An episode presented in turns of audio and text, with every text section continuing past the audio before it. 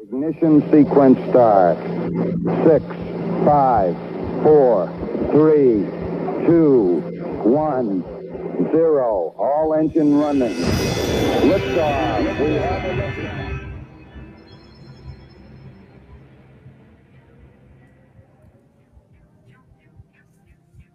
Hola, muy buenas noches. Un saludo a todas las personas que nos están escuchando, que se conectan todos los viernes a las 8.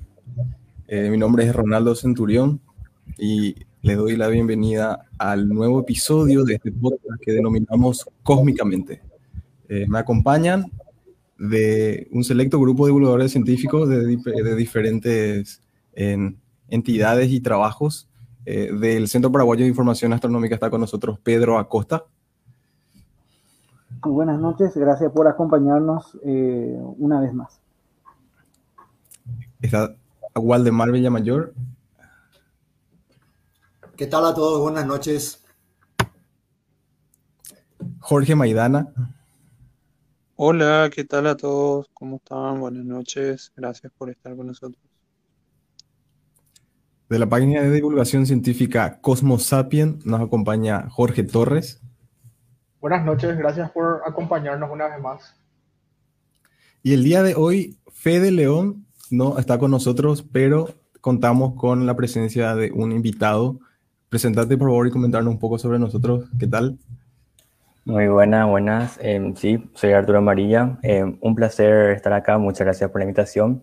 Y nada, genial em, un día más de este podcast y contento por poder compartir un poco de ciencia con la gente, ¿verdad? Y nada, muy emocionado.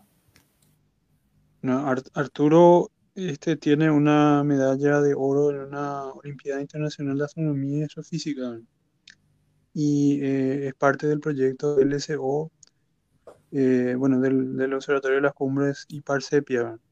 Y nos, nos va a estar hablando de las imágenes que tomó, este que tomó en el transcurso del proyecto. Comentaron más ya, Arturo. ¿Qué, qué, qué tal fue esa experiencia? Y bueno, fue una experiencia totalmente nueva, ¿verdad? Em, al menos yo no esperaba algo así luego. Y no voy a mentir, al comienzo fue bastante tedioso y yo soy una persona menos que se estresa bastante rápido, ¿verdad? Creo que justamente Waldemar sabe porque yo me suelo descargar mucho con él cuando me, me pongo un poco nervioso. Pero una vez que le tomas, ¿verdad? Es algo genial, se disfruta mucho y lo que se aprende es una barbaridad. Y eso que yo me involucré más o menos en diciembre, si no me equivoco. Y lo que se aprende es una cosa de locos, ¿verdad? Y nada, creo que es una de las mejores cosas que, que pude hacer y aprovecho también para agradecer a los de Sepia, ¿verdad? Por, por, por dejarme participar en eso. ¿No podés, Waldemar, comentar qué es lo que estuvo haciendo, lo que constó el programa de detección?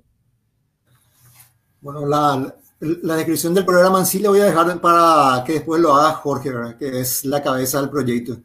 Pero básicamente lo que hacemos nosotros, los operadores de telescopio, por decirlo de alguna manera, es eh, primero planificar las observaciones. Eh, buscamos eh, una región del cielo cercana al, a la eclíptica, que es por donde se mueven la mayoría de los asteroides.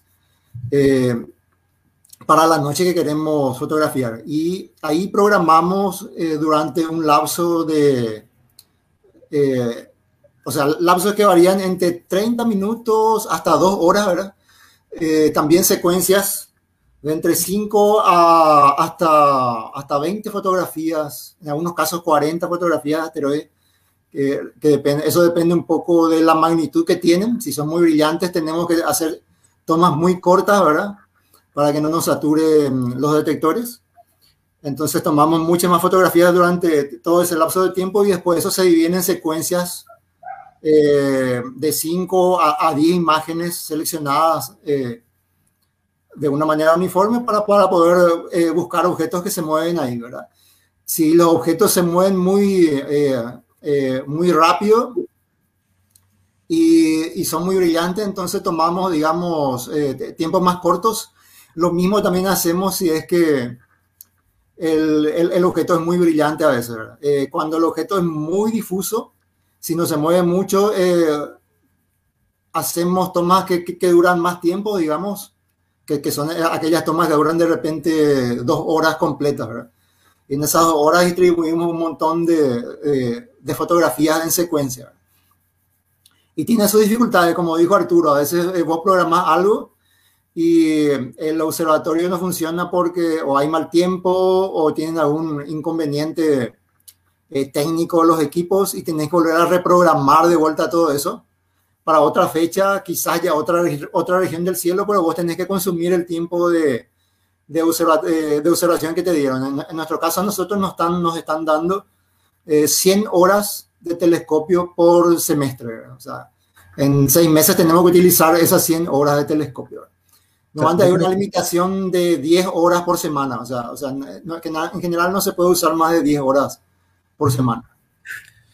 Me pongo yo en el lugar de la gente y yo sé que estaba pensando, igual al inicio, que ustedes se van con sus telescopios y toman ustedes las fotos.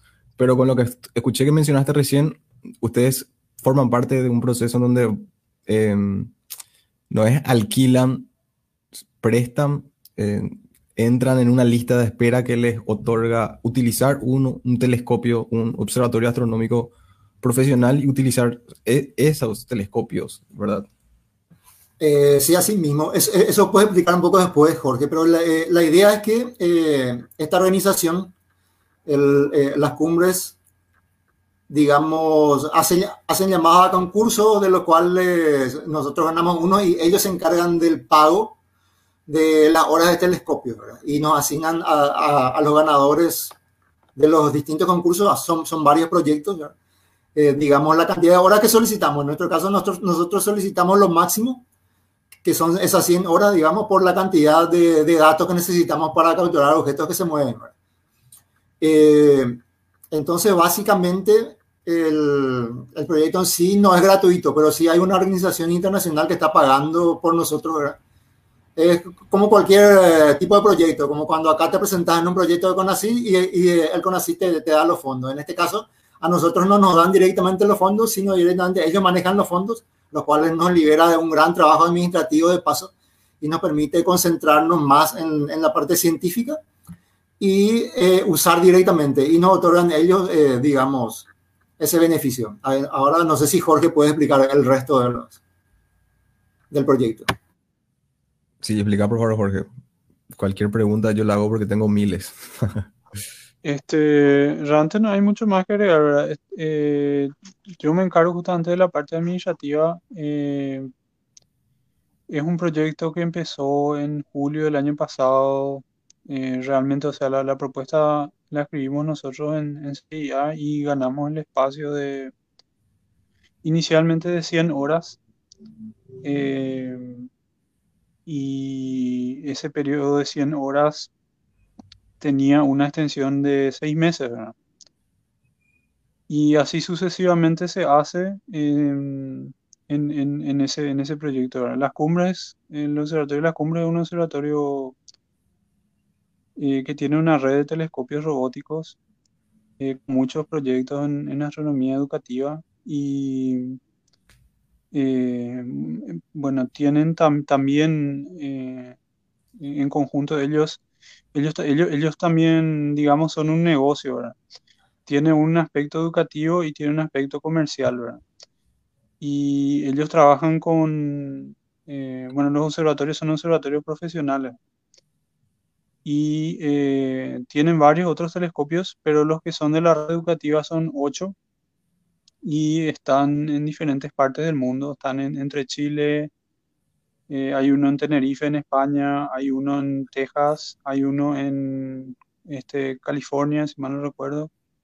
Hay uno en Hawái y hay, eh, eh, hay dos en Chile y dos en Australia. Eh, de, de, esos, de esos telescopios eh, son, son telescopios de 40 centímetros de diámetro. ¿verdad? Y eh, esos telescopios eh, se usan en 30 diferentes proyectos educativos. Eh, y, y, bueno, en, en, eso, de esos 30 proyectos educativos son, son proyectos de universidades, eh, eh generalmente británicas y americanas, y también del Observatorio de Canarias. ellos también tienen proyectos educativos con, con el Observatorio de las Cumbres. Y eh, eh, también, eh, también la red, por ejemplo, la red de, de astrónomos de secundaria de Colombia, que, que, es parte de una red de la Unión Astronómica Internacional que se llama Galileo. Y en Latinoamérica en general son, somos esos dos proyectos. ¿verdad? Uno es el, este proyecto de Colombia y el otro es nuestro. Y eh, bueno, el, el, el, el, nombre es un, es, un, es algo realmente que no hicimos la apurada, ¿verdad? No es nada, nada que se pensó mucho, ¿verdad?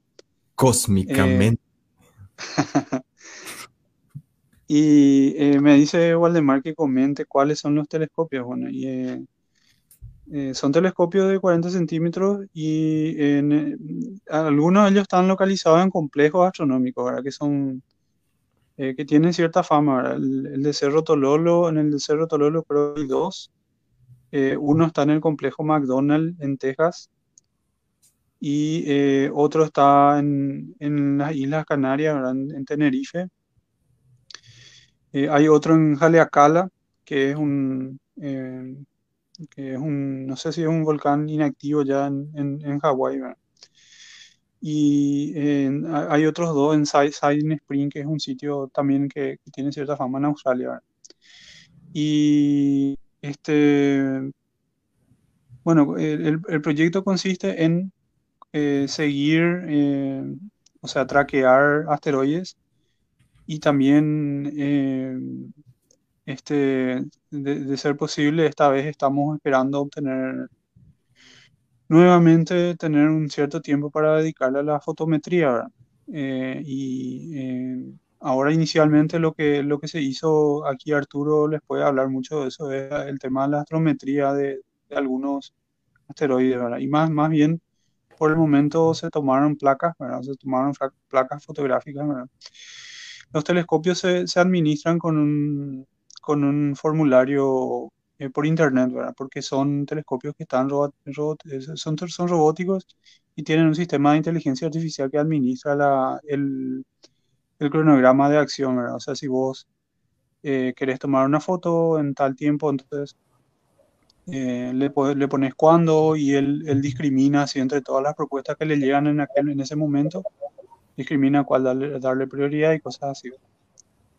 Jorge, un ratito nomás. Eh, puedo compartir a la pantalla, porque casualmente sobre ese tema. Eh. Si me, famoso, me habilitas. Así, ¿verdad? Bueno, porque justo estaba, para que puedan ver, es eh, esto de lo que estaba hablando Jorge precisamente, ¿verdad?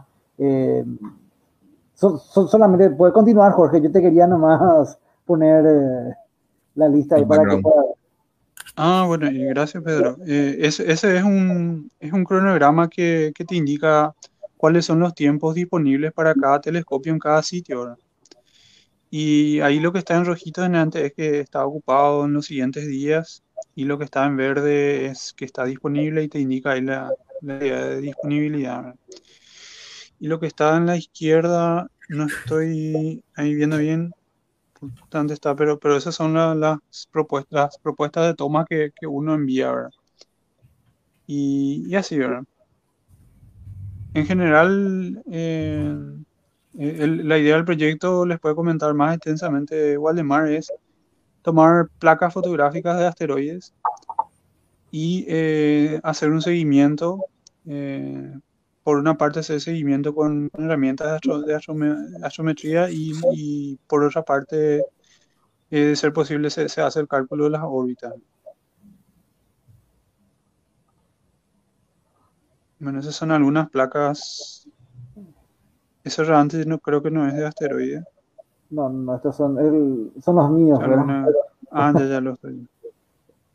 Para más o menos ver, buscar algún movimiento, algo por el estilo yo aproveché para cazar algunas galaxias que no son visibles desde el hemisferio sur eh, y logré cazar algunas muy famosas, muy famosas.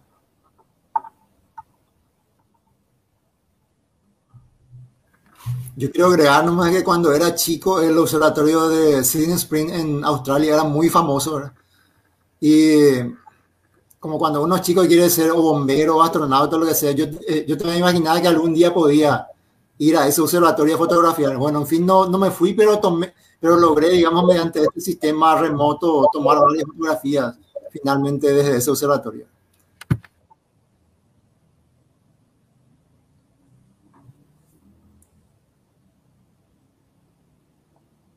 Me parece fascinante.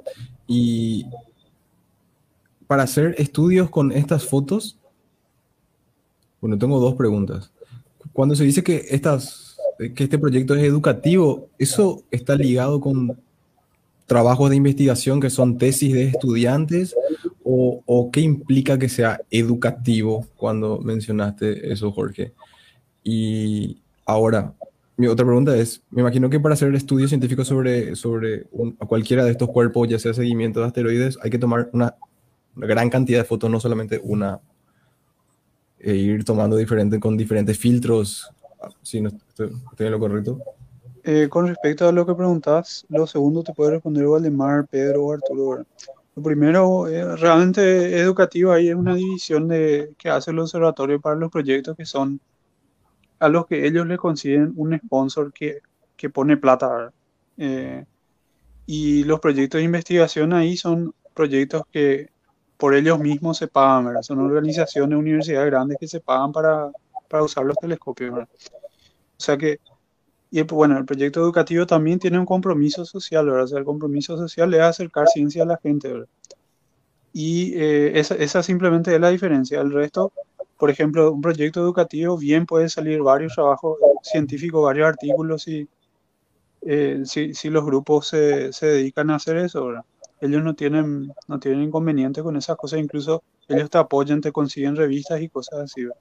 Entonces, la diferencia realmente es eh, que ellos te consiguen un sponsor económico que te, que te abona por esas, porque esas 100 horas tienen un costo creo que de 10, 100 por 200, tiene 20 mil dólares más o menos cuesta, más, ¿verdad? más el costo de mantenimiento, más o menos 25 mil dólares cuesta. ¿verdad?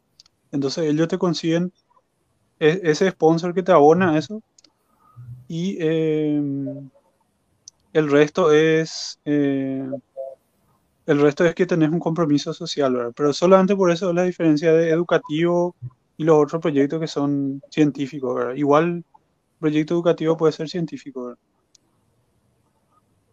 Claro, y la, pregunta de los filtros creo que puedes hacérsela a Waldemar o a Pedro o a Arturo. ¿verdad? Eh, bueno, voy a agregar un poco más sobre lo que estaba hablando. Eh, en este caso, esos 25 mil son por semestre, ¿verdad? Nosotros llevamos por, por, nuestro segundo semestre. Y también la idea en, en el caso Tercero, de Sí, eh, eh, vamos a ir por el tercero posiblemente a partir de agosto, desde agosto, ¿verdad? Eh, ojalá se nos extienda el, el proyecto. Bueno, la, idea, la idea educativa en este caso es que este material científico que estamos acumulando nosotros, eh, vamos a utilizarlo para organizar talleres donde vamos a enseñar a, principalmente a alumnos de secundaria y también a profesores que quieran sumarse, digamos, eh, las técnicas para la detección de asteroides, de las cuales ya estuvimos hablando, por ejemplo, en el, en el episodio pasado. Y además también a hacer astrometría, en lo cual Arturo ahora ya está practicando bastante. Y quizás también fotometría para el próximo semestre. Entonces, eh, digamos que esa es la parte eh, educativa del proyecto Hipersepia. ¿De qué les puede servir e-, e-, este tipo de, cosas a los colegios? Bueno, hay, por ejemplo, concursos internacionales como, eh, no recuerdo el nombre, quizás porque se recuerde, eh, uno que es del IASC, eh, que, digamos, pone en competencia a, colegios secundarios de distintos países del mundo justamente buscando, en la búsqueda de asteroides, ¿verdad? En, este caso, digamos, se está haciendo un trabajo científico alentándolo como una competencia.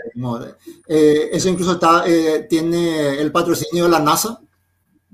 Creo que ellos proveen las, las imágenes, no, no, sé si son del, del, del, del, sistema Catalina o, o, de cuál. Entonces los chicos empiezan a concursar eh, y de paso colaboran con la búsqueda de asteroides que pueden ser peligrosos para, para nosotros. Y digamos que el training que nosotros le vamos a dar a los chicos y a los profesores eh, les, les, puede servir para, para, ese tipo de cosas, para que después ellos continúen por su cuenta, una vez que aprendieron con ese conocimiento, a unirse a este tipo de campañas internacionales en los que, además de divertirse, pueden colaborar con la, eh, con la ciencia. Después lo otro era sobre el tema de filtros. Bueno, eh, hay, un, hay una cierta cantidad de filtros, pero nosotros usamos solamente uno de ellos que, eh, que corta, digamos, toda la parte del infrarrojo para que no salga eh, muy desenfocada la imagen y también corta la parte de, de, de, ultravioleta a la que los CD de todos modos no son muy sensibles, ¿verdad? Eh, pero simplemente se tiene que cortar eso para, para evitar eh, tener ruido en el momento de hacer la fotometría en sí. Eh, para hacer la fotometría generalmente es muy estricta, digamos, se requiere de mucho más filtros. Pero en este caso se puede hacer una curva de luz, o sea, la, la, fotometría que nosotros vamos a hacer sería más, más bien trazar las curvas de luz de los asteroides, lo cual permite más o menos también estimar cómo está rotando, eh, en, encontrarle algún periodo o algo así, digamos, si es que aparece un patrón durante, durante el lapso de tiempo en el que se toma la fotografía. Y la cantidad, creo que preguntaste sobre la cantidad, como te dije, en algunos casos eh, eh, son secuencias de solamente cinco imágenes en un lapso de, de, de, un tiempo que varía entre media a dos horas. Y en otros casos son hasta 40 imágenes también en, en, en un lapso. Los de 40 generalmente todos son eh, lapsos de dos horas, ¿verdad? Eh, la mayoría van entre 10 y 20 en un lapso de una hora. Eh, y creo que ahí, eh, ahí, no sé si ya respondí todo lo que preguntaste.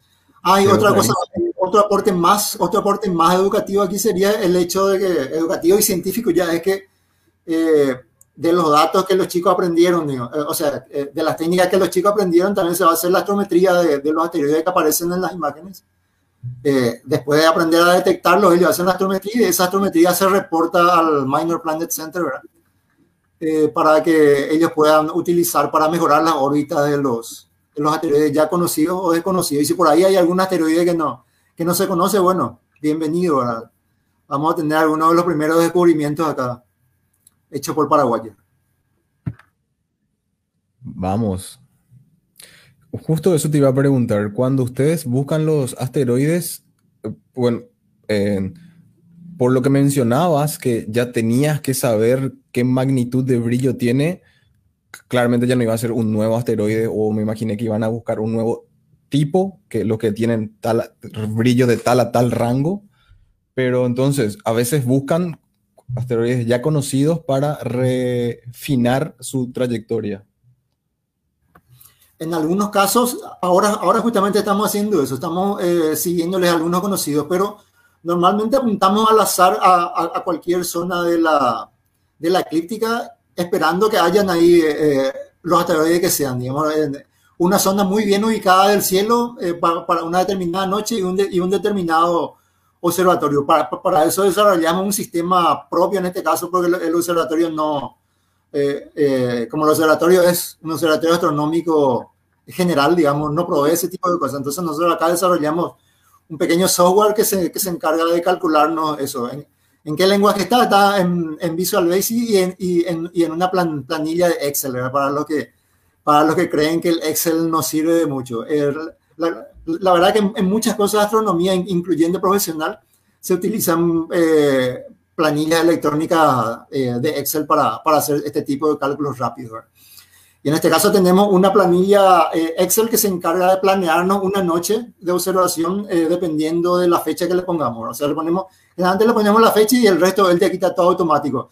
Eh, eh bueno, estoy mintiendo. Eh, la fecha y, y, qué, y, en qué observatorio queremos hacer la observación. Entonces, él, él, planifica, él planifica la mejor región del cielo visible desde ese observatorio y que esté cercana a, a, la eclíptica, digamos, donde tenemos mucha probabilidad de, de, de, de observar asteroides. ¿verdad? Encontrar sí. nuevos ya es muy difícil eh, por, la, por nuestro límite de magnitud que tenemos. ¿verdad? Los Pero digamos, que están en planilla de Excel son meteorológicos. ¿Cómo? Son meteorológicos los datos que hay en tu planilla de Excel. No, no, solamente astronómicos, astronómicos astrométricos prácticamente. Digamos, eh, a partir de la ubicación geográfica del observatorio y el, rango de horario en el que vos querés trabajar, digamos, él, él te ubica, digamos, el mejor punto del cielo a donde apuntar, digamos, el, punto del cielo que está opuesto al sol, digamos, que sería el más oscuro en ese momento, que antes a la medianoche. Eh, centramos nuestras observaciones entre unas tres horas antes y tres horas después de la medianoche. Me parece fantástico para que el, algoritmo te diga cuál es el mejor telescopio para usar para esa tarea en específica.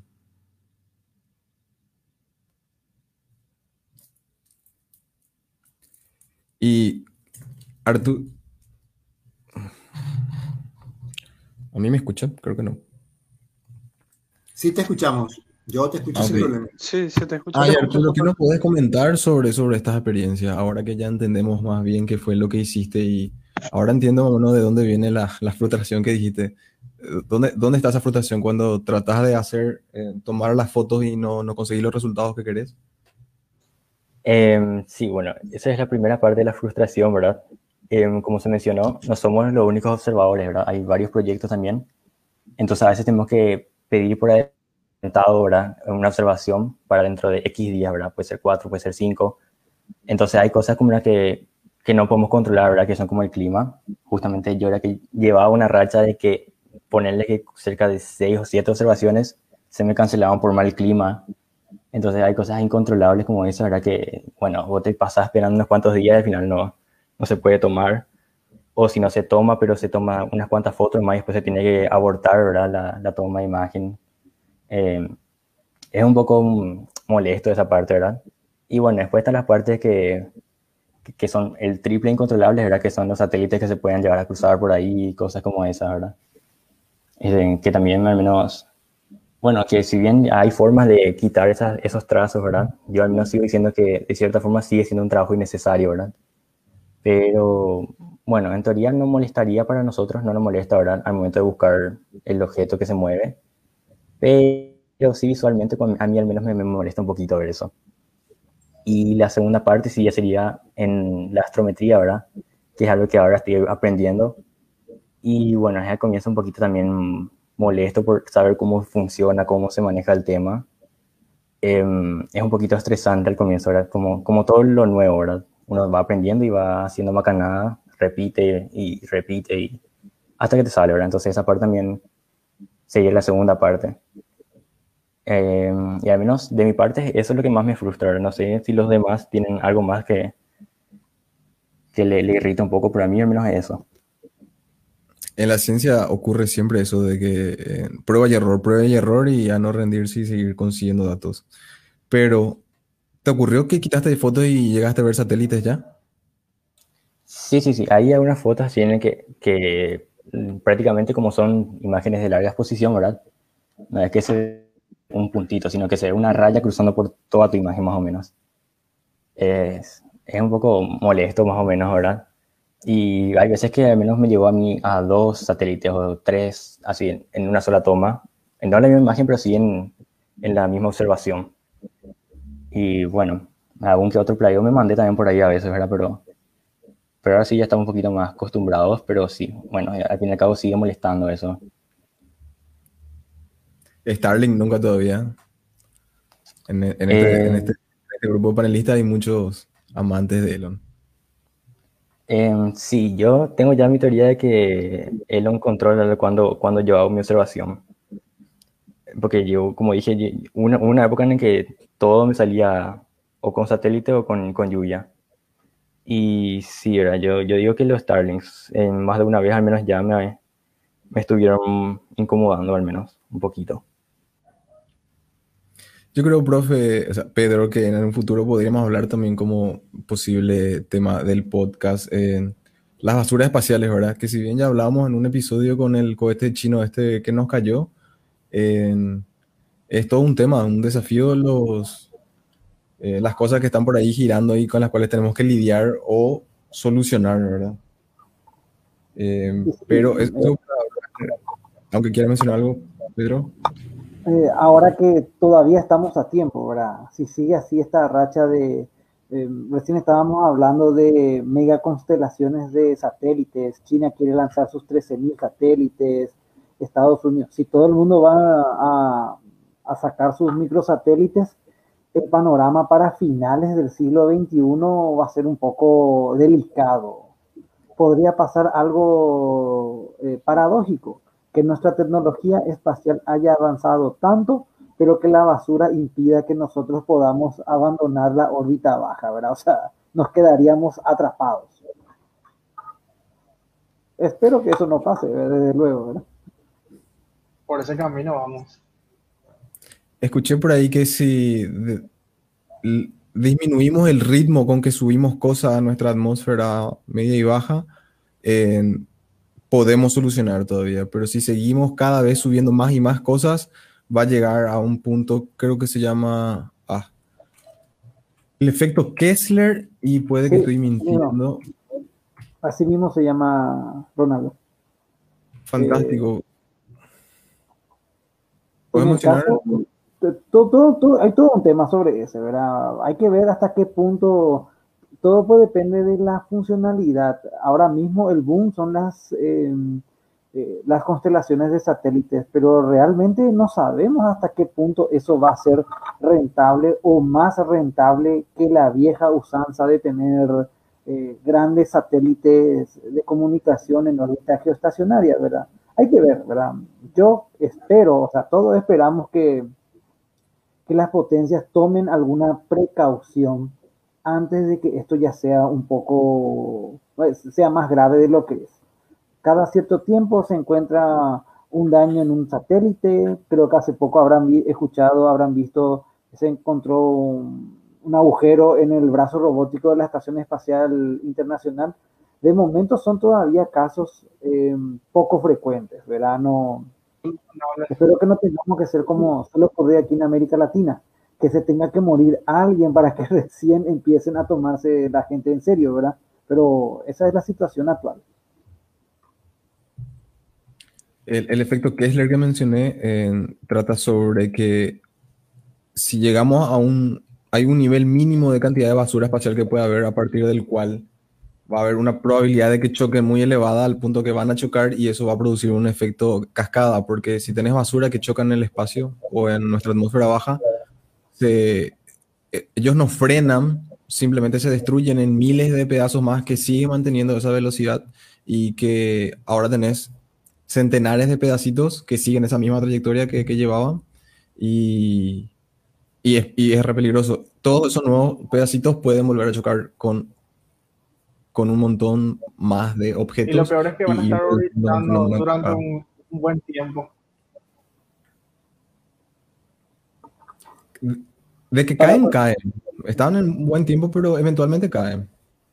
Para ponerte un, un ejemplo nada más, casi un tercio de toda la basura espacial proviene de un solo evento la prueba eh, eh, para mm, un arma antisatélite eh, ensayada por China en el año 2007.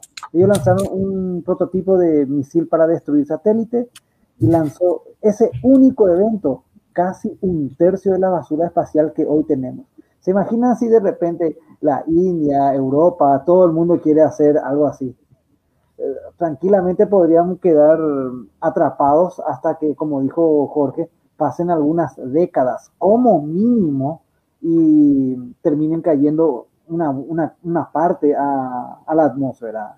Eh, olvídense de telescopios espaciales, viajes a Marte, eh, incluso las telecomunicaciones podrían eh, sufrir bastante. Seguramente la gente que de, onda corta a lo mejor es la única que va a estar feliz, ¿verdad? Pero dejando de lado eso, no hay nada positivo. Hay también propuestas de, enviar, eh, bueno, la idea es colocar esto, esta basura espacial en, un tipo de órbita cementerio que le dicen, que es una órbita estacionaria mayor, de mayor altura eso también yo me acuerdo que se había propuesto, no me acuerdo si era la NASA o Roscosmos, era que había propuesto en algún momento, pero no sé qué pasó, por lo visto que no pasó de más, o sea, no pasó de ahí. Creo que se le dice órbita cementerio a eso. así se le dice. Y sí, tiene muchas implicancias, o sea que durante una época nos emocionamos, empezamos a lanzar un montón de cosas a nuestra atmósfera que hoy en día hay, está repleto, hay más de un millón de objetos ahí revolotando alrededor de nosotros y si chocan, eh, producen centenares más y afectan, como acabamos de escuchar, en diferentes ámbitos y también afectan gravemente a los telescopios que están en, la superficie terrestres, telescopios de diferentes eh, estilos y tamaños se, ven afectados por esto, como nos está mencionando Arturo, ¿verdad? Pero, imagino Arturo que también, si bien tuviste de repente em, imágenes estropeadas, no sé, también capaz puedes recordar o comentar eh, cuando obtuviste así la primera imagen que era así, la que querías, la que cumplía con todos los requisitos y como era un, resultado positivo.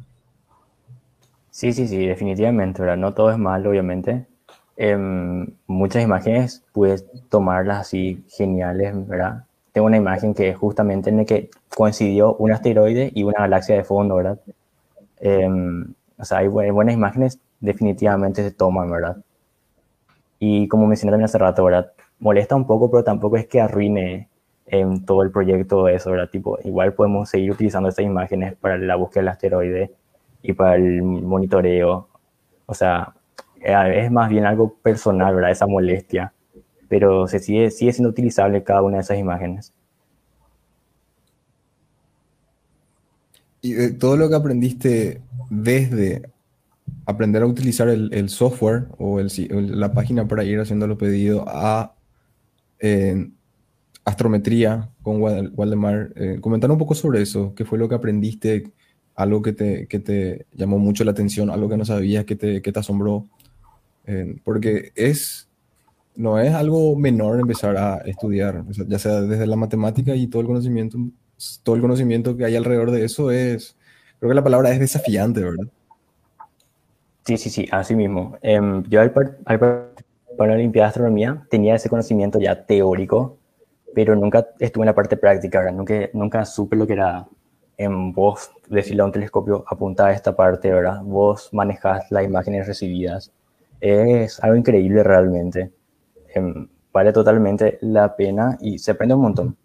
Y aunque digas que, que, sabías, ¿verdad? Aunque crees que sabes sobre algo, ¿verdad?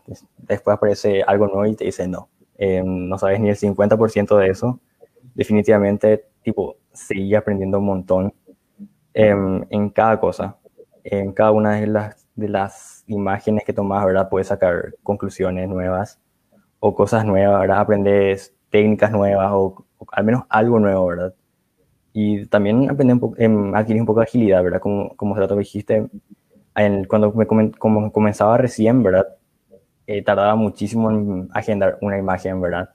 Eh, tardaba mucho. Igual lo mismo en cuando yo hacía las imágenes en, en todo eso, hacer el buscar, ¿verdad? El asteroide tardaba mucho, pero con el tiempo uno adquiere esa agilidad. Y nada, como así como mencioné que a veces te frustra un poco, ¿verdad? Es, termina siendo esa relación tóxica en la que te frustra pero no puedes dejar, ¿verdad? Te, gusta demasiado otra entonces al final te playas pero no dejas porque no puedes dejar, demasiado te gusta. Y es algo increíble, ¿verdad? Es genial, súper genial y... Me imagino esa ansiedad después de haber agendado y tener que esperar los días y tener que esperar que se hagan todas las tomas y después tenés que ir y revisar y ver que estén bien y eso va a ser súper cool. Sí, sí, sí, es impresionante, ¿verdad? Cuando entras en la página y revisas cada una de tus tomas, ¿verdad? Miras así, a veces te, a veces te toca cosas sorpresa, en cosas totalmente así de sorpresa, ¿verdad? Una apunta a una región porque buscamos asteroides, pero a veces te sale una galaxia, a veces te sale algo, ¿verdad? Así, viene con sorpresitas las imágenes también a veces. Y es súper, súper genial, ¿verdad? Y el momento en que vas metiendo eso en el programa, ¿verdad? Para empezar a buscar si es que se mueve o una estrellita, ¿verdad? Un puntito por ahí es una cosa es una cosa súper emocionante, ¿verdad? Cuando encontrás por primera vez, ¿verdad? Tipo, entras, buscas, tratas de identificar, ¿verdad? Es algo, es una sensación súper genial, realmente. ¿Y cuáles son los siguientes pasos? Eh, ¿Hasta cuándo va el proyecto? ¿Cuánto tiempo más de horas de telescopio tenés? Eh, ¿qué, qué, qué, cuáles son? En, en, inglés diría, what are you looking forward? Y bueno, creo que esa parte del manejo, ¿verdad? Creo que sabe más en Jorge o Aldemar, esa parte administrativa, las horas que nos quedan.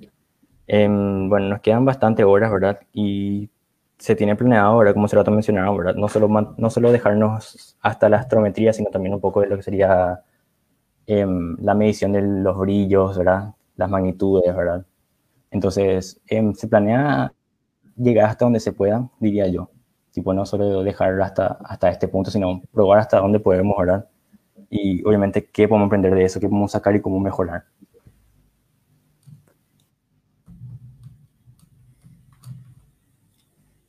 Waldi y Jorge, algo más que quieran mencionar sobre, sobre el proyecto. a mí me parece que está súper interesante y no sé, me imagino que va a estar dando Arturo charlas sobre esto después a otros estudiantes para, para que ellos aprendan o vean de, de la experiencia súper genial que él está pasando con estos telescopios, ¿verdad? Sí, sí, sí, claro que sí, definitivamente, ¿verdad? Eh, me encantaría, realmente es algo que vale la pena, como dije, ¿verdad? Y sí, sería, sería algo súper genial, ¿verdad? Ver cómo despertar un poco de interés en la gente también, ¿verdad? Y dice, tipo, si él pudo, ¿verdad? Si este ahí puede, ¿verdad? Yo también puedo. Entonces, es algo genial. Realmente, sí, definitivamente, em, participar en estas charlas, en estos talleres, ¿verdad? Para mí sería un honor, ¿verdad? Totalmente con gusto lo haría. Eh, bueno, eh, eh, está, digamos, están los talleres pendientes que dijimos, ¿verdad? que se tienen que hacer justamente para utilizar todo el material que recopilamos, ¿verdad? en donde entrarían como instructores Arturo, otros dos muchachos que están con nosotros son Benjamín Alarcón, el famoso Batu, seguramente algunos lo conocen.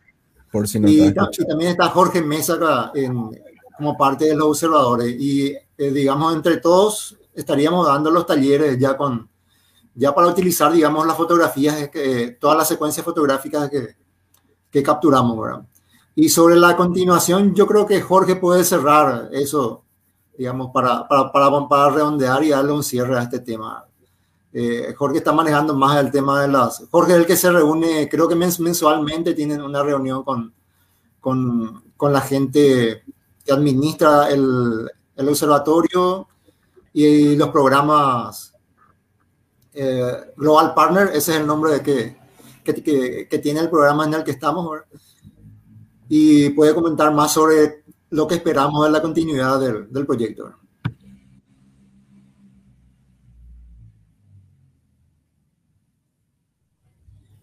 Sobre la continuidad este, del proyecto, este, hicimos la petición de extensión hace unos pocos días y eso seguramente se va a estar evaluando. Eh, nuevamente es para, para hacer la extensión, otras, otras 100 horas. Y, nada, eso. Y, bueno, el resto, el, el foro realmente, el, el LSO es un foro de, bueno, tiene un foro de educación y en ese foro de educación se hacen, se hacen comentarios en general sobre, el, sobre los estados de los proyectos o sobre em, eh, ideas eh, o herramientas educativas que uno desea compartir o uno desea este, conocer, etcétera. ¿no? Son, son, bueno, son más bien reuniones administrativas. Y nada, y eso es todo por ahora. Estamos esperando que, que renueven el, eh, que renueven el, el proyecto.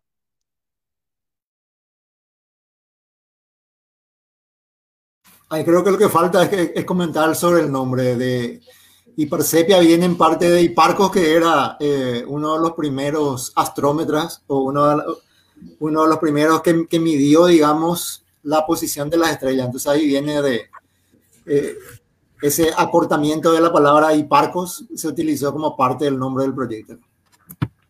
Sí, sí, sí, así mismo. Ahí no hay mucho misterio.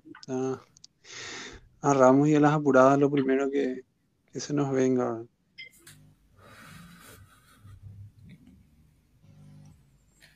Yo creo que hay que hacer un big shout out ahí a Sepia que, que, que están logrando estos, estos convenios, estas colaboraciones y que permiten que nuestros futuros astrónomos y astronautas estén ya toqueteando y jugando con telescopios eh, profesionales de ahí afuera, empezando ya a ver cómo funciona eh, en el campo real, en el campo laboral, ¿verdad? Y estar teniendo ya resultados reales. A mí me parece fascinante, excelente, genial. Muchísimas felicidades Aquí lo que Sí, mencionaba a Waldemar hace rato, el, este, el International Astronomical Search Collaboration escribió acá Arturo, ¿verdad? Así, así efectivamente se llama. Es una competencia que te entregan unas placas eh, fotográficas y donde puedes eh, hacer el, el blinking, que es lo que hace la herramienta de, de Waldemar. Haces un blinking o se, se hace con, generalmente se hace una herramienta que es astrométrica que ellos te entregan una licencia educativa. Ese proyecto está muy fuerte en, en varios países, eh, aquí en la región en Bolivia, ¿verdad? y eh, bueno, hay en todas partes del mundo. Y ese, ese proyecto aún aquí no, no existe, ¿verdad? Y seguramente que cuando, cuando se puedan formar los grupos aquí, cuando los muchachos puedan mostrar en las clases a los de secundaria, a los compañeros o a, o a los profes, seguramente se van a poder formar grupos para participar de esos proyectos.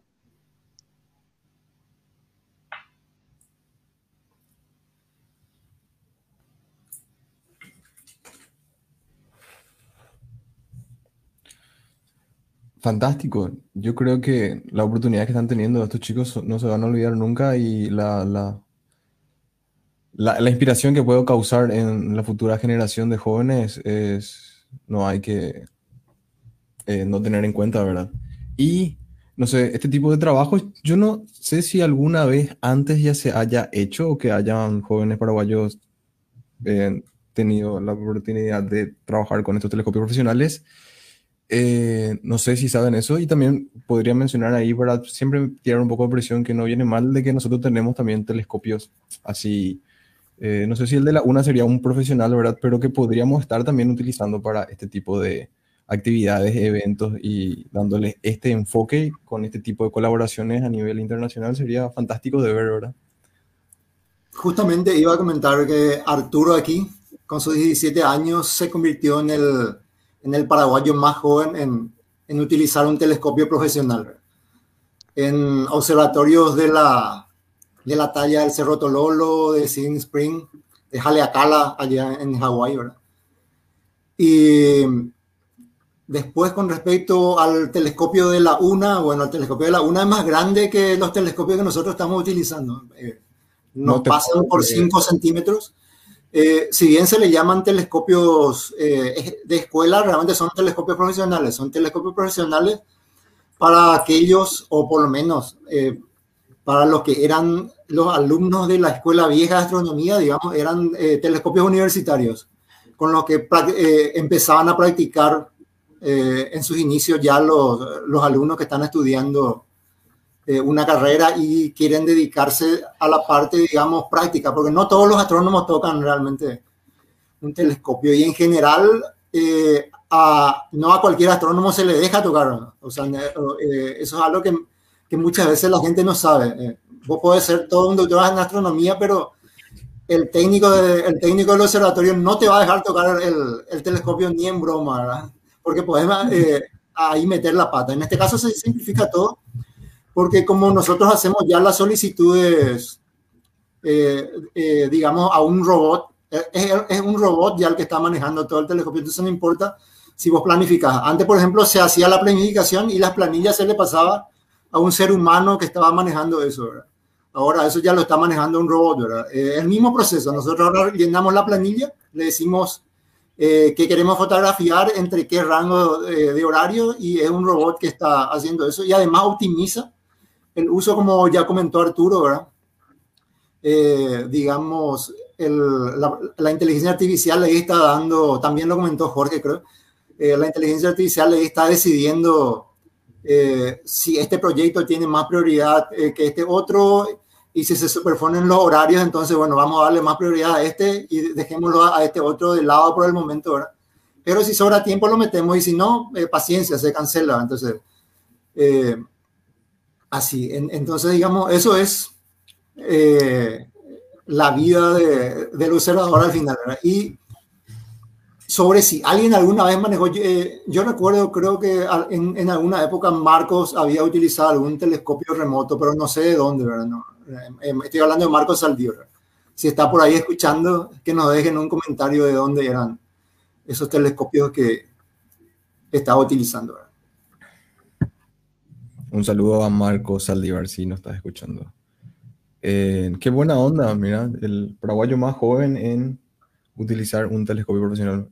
Me parece excelente. Felicidades Arturo por eso y, también por tu por haber ganado la medalla de oro en las Olimpiadas de, en astronomía. Eso fue un lograzo, tuviste muchísimo... Eh, recuerdo, recuerdo esa época, tuviste muchísimo apoyo, se notó muchísimo apoyo de la gente, le gustó a, a, la gente ese, ese, logro que conseguiste. Ah, sí, muchísimas gracias, ¿verdad? Eh, también me toca agradecer a, a Sepia, ¿verdad? Eh, si ella me daban esta, esta oportunidad, obviamente yo no hubiese podido tocar el telescopio, sacar imágenes, ¿verdad? Y, y sí, ¿verdad? Lo del año pasado, ¿verdad? Eh, fue algo genial, ¿verdad? Creo que sirvió bastante por lo que sería eh, dar un poco más de luz a la astronomía, ¿verdad? Creo que es una ciencia que se merece un poco más de atención, diría yo, y que es genial, ¿verdad? Cuando la gente empieza a descubrir estas cosas y empieza a tener curiosidad, empieza a preguntar también para participar y cosas así. Es algo genial, ¿verdad? Y y yo al menos estoy totalmente a favor, ¿verdad? De que se apoye estas clases de cosas a nivel de colegio, al menos como, como para empezar, ¿verdad? Eh, creo que de ahí depende todo, ¿verdad? El despertar el interés ya en los jóvenes, los estudiantes, ¿verdad? Y que a poquito vaya ganando terreno, ¿verdad? Creo que en estos últimos años la astronomía de a poquito va, muy de a poquito, pero va ganando algo ya de terreno acá, ¿verdad? Y nada, con mente positiva de que cada vez podamos tener un poco más de importancia, ¿verdad? Con esta área. Yo creo lo mismo, yo creo que poco a poco está, se está teniendo más interés sobre estos temas, están habiendo más actividades, más iniciativas. Tenemos, a, por ejemplo, a Paz, si nos está escuchando, desde Encarnación, que con Perseidas del Sur están teniendo un muy buen trabajo. ¿Vos vas a hablar o ya hablaste en Waldemar en ese congreso? Me toca el 26, creo, ¿verdad?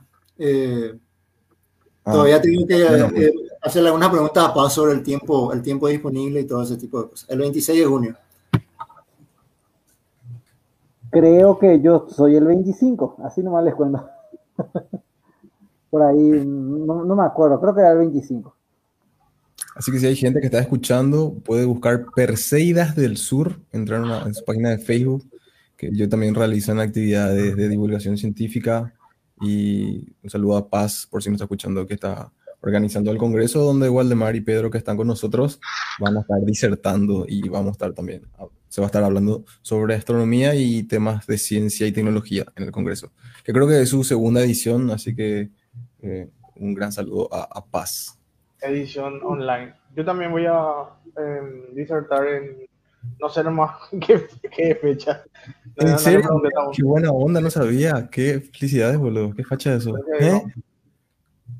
Panelista de calidad estamos hablando en este podcast, viejo. No sabía nomás, o sea, no sé todavía, tengo que preguntarle la fecha exacta, o no sé si me dijo y me olvidé, pero voy a revisar.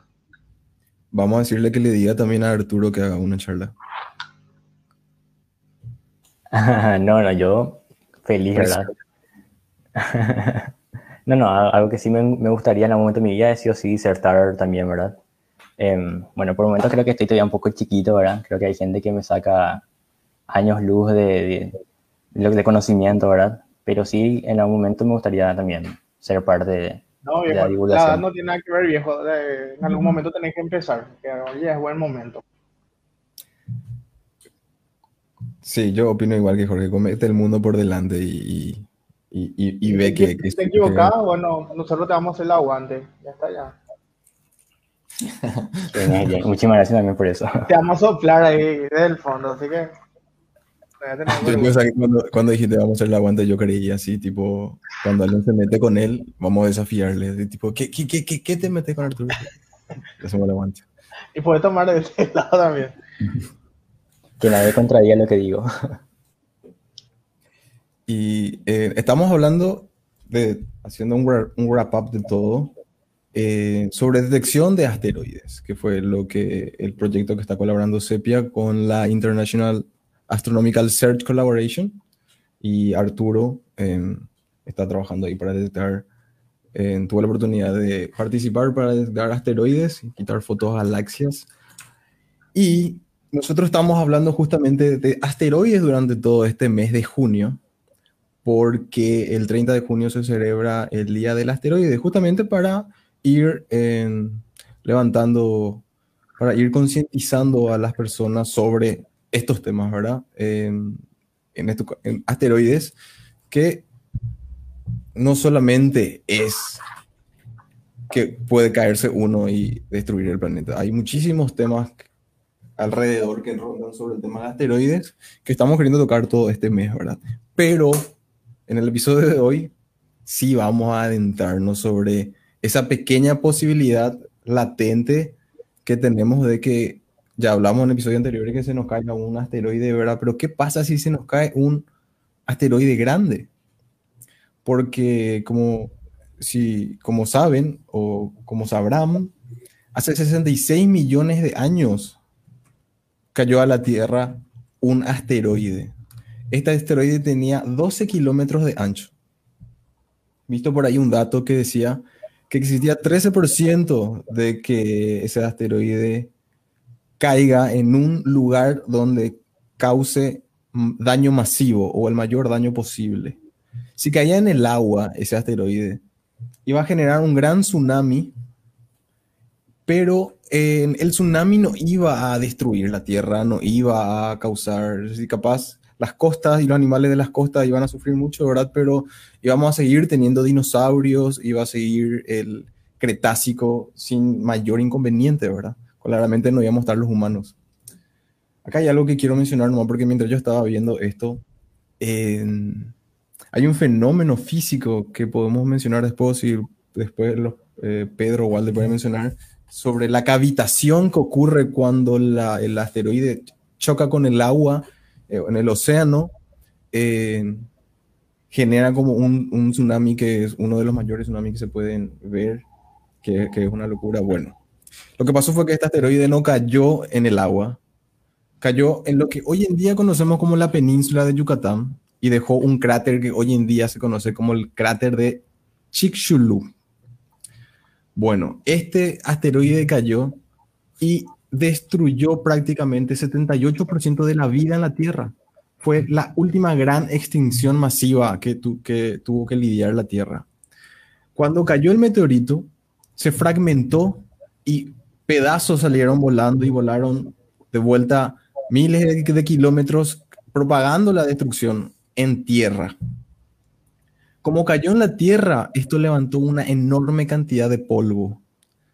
Y también justo en la península donde cayó habían em, concentraciones de, ácidos que terminaron expuestos a la superficie y encima otra vez con el impacto subieron todo a la atmósfera. Se levantó polvo que tapó el sol por varios meses. Se cree que años parecido a un invierno nuclear lo que sucedió también con el tema de todo el material de la atmósfera. Ocurrió lo que se llama un invierno de impacto, según estuve leyendo. Y como tapó el sol, se detuvo la fotosíntesis. En 45% de, de la vida vegetal se vio afectada por esto. Se extinguieron muchísimas plantas. Y con estas plantas caía el la cadena alimentaria. Iba a haber efectos a largo plazo en el clima y en la cadena alimentaria, sin comentar otra vez que posteriormente iban a caer cenizas cuando el clima poco a poco iba a limpiarse y eso iba a cambiar la acidificación del suelo y como también ocurrió en el océano. Entonces esto no solamente afectó a los animales que estaban en la superficie terrestre, sino también bajo el agua. Y estamos hablando de un asteroide de 12 kilómetros. Nosotros en el episodio pasado hablamos de qué probabilidad hay de que un asteroide de, entre estas dimensiones caigan. Y no quiero decir mal el número, Pedro, era entre uno cada 10.000 años. Como el de los dinosaurios. ¿O cuál sí, de entre 10 kilómetros de, de 100 millones de años. La verdad tendríamos que tener mucha mala suerte para que justo en este momento en que nuestro programa espacial está eh, emergiendo, eh, caiga uno de ese tamaño. Pero también hay que tener en cuenta que no es necesario que un objeto tan grande caiga para armar un auténtico desastre, algo que pueda poner en jaque a la civilización humana.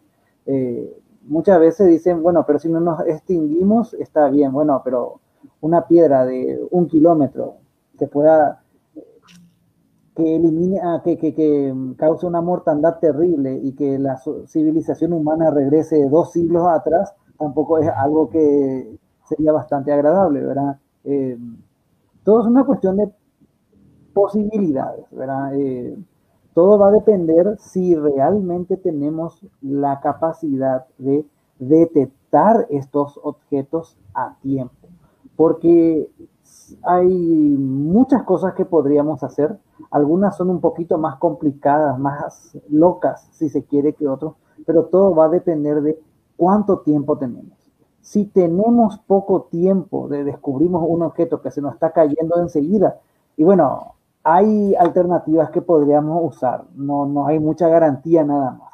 En cambio, si descubrimos que dentro de uno o dos siglos podemos hacer mucho, mucho más para evitar esta, esta colisión. Claro, porque no, que colisiones no necesariamente significa la extinción de la humanidad, ¿verdad? Tenemos todo un rango de daños que podemos hacernos antes que, que se extinga. Y encima otra vez, cuando más antes sepamos que se está viniendo hacia nosotros, mejor podemos prepararnos para eso. Así mismo. De hecho, eh, para, ya que como habíamos estado hablando, yo no sé si puedo compartir un poco ahí en mi, mi pantalla, el, a ver un poco ahí. No sé si ya se está viendo esto o no. Ya depende un poco. Si, no sé, creo que Jorge si le da el. El ok. No se está viendo aún. El ok. Para. Ahí está, ahí está. Esta es una parte de una charla que tuvimos cuando podíamos reunirnos ahí de qué se puede hacer. Hablando en pocas palabras. ¿Hay cosas que podemos hacer? Sí. ¿Hay cosas que podemos hacer hoy, 2021? No.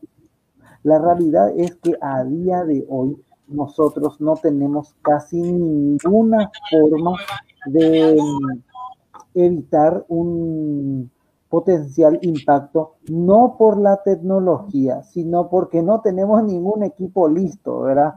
Ojalá que si un objeto se dirige hacia la Tierra sea uno que vaya a tardar eh, tiempo. Las potencias espaciales están tratando de rever esto, pero tardará unos 10, 15 años. Telescopios para buscar, telescopios que puedan tener listos.